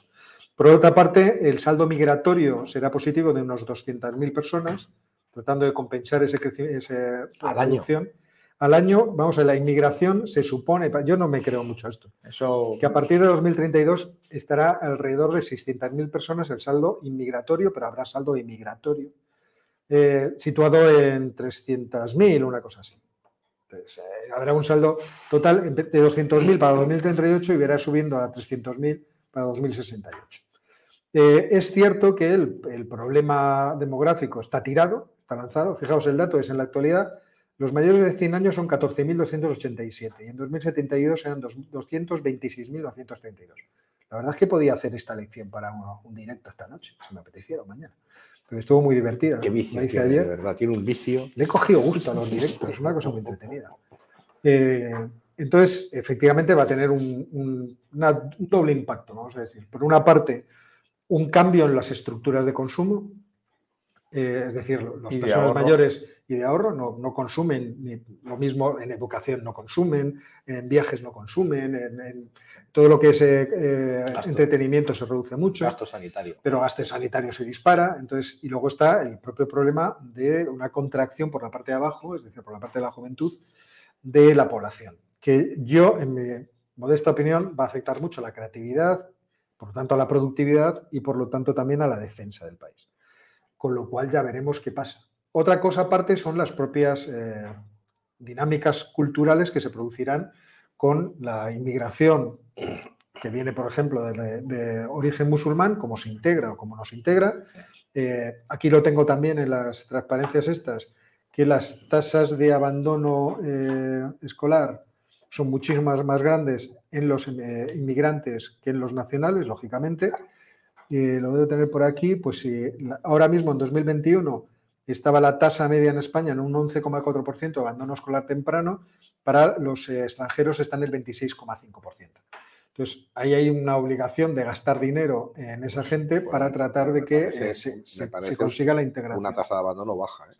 Bueno, para, ese, segmento de población. Vamos a ver, hay que tener en cuenta que cómo se ha ido maquillando el problema del abandono escolar temprano con las leyes. Pero luego también está la diferencia entre chicos y chicas, que también es una cosa significativa. Entonces, sí, sí, es un problema que ya veremos. Fernando Padrón pregunta si la ministra Robles dijo que si íbamos a mandar los Leopard 2 a 4, o si íbamos a mandar de 2 a 4 Leopard. Creo que es esto último. En la próxima no son los dos. Seguiremos informando. Sino que van a mandar de 2 a 4 porque ahora están quitándoles el barro y tal y esto es lo que hay. Que le, que le pregunten al doctor Simón de todas maneras. sí, de 2 a 4. no, no, Oye, si se lo dice a Simón, estaría Zelensky encantado. Ha dicho Simón que de dos a cuatro. Entonces nos van a inundar con tanques. Vamos a tener tanques para aburrir. Eh, bueno, me he perdido ahora mismo con las, con las preguntas, perdonadme, me he ido a no sé dónde. Eh, yo no sé si esto tenemos respuestas. Dael pregunta, ¿qué consecuencias existen ahora que la Unión Europea considera a Costa Rica un paraíso fiscal? ¿Podemos decir algo del, lavado de dinero y esas cosas? Por ahora no, porque no, sé cuáles son las condiciones. tenemos pocas relaciones económicas con Costa Rica, más allá del turismo, entonces cualquier tipo de medida que se tome, si se toma, tendría pocos efectos. Otra pregunta. Oscar Gamer pregunta, ¿es posible que se forme una OTAN del Pacífico según crezca el temor a China? Vamos a ver, ya hay una, serie... hay varias cosas. Hay varias ¿eh? cosas. El, AUKUS, el Quad, que no es exactamente una alianza militar, pero lo que existe es un movimiento cada vez más eh, claro de convergencia de ciertos países por diversos intereses. Pero yo no veo a la India metiéndose en una OTAN de estas, con lo cual no, no La India por libre.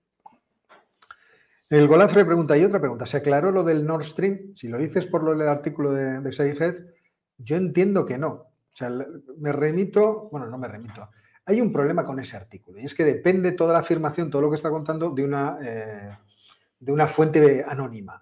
Entonces, este señor, si hubiera hecho su trabajo periodístico hasta el final, hubiera tenido paciencia, hubiera sacado más.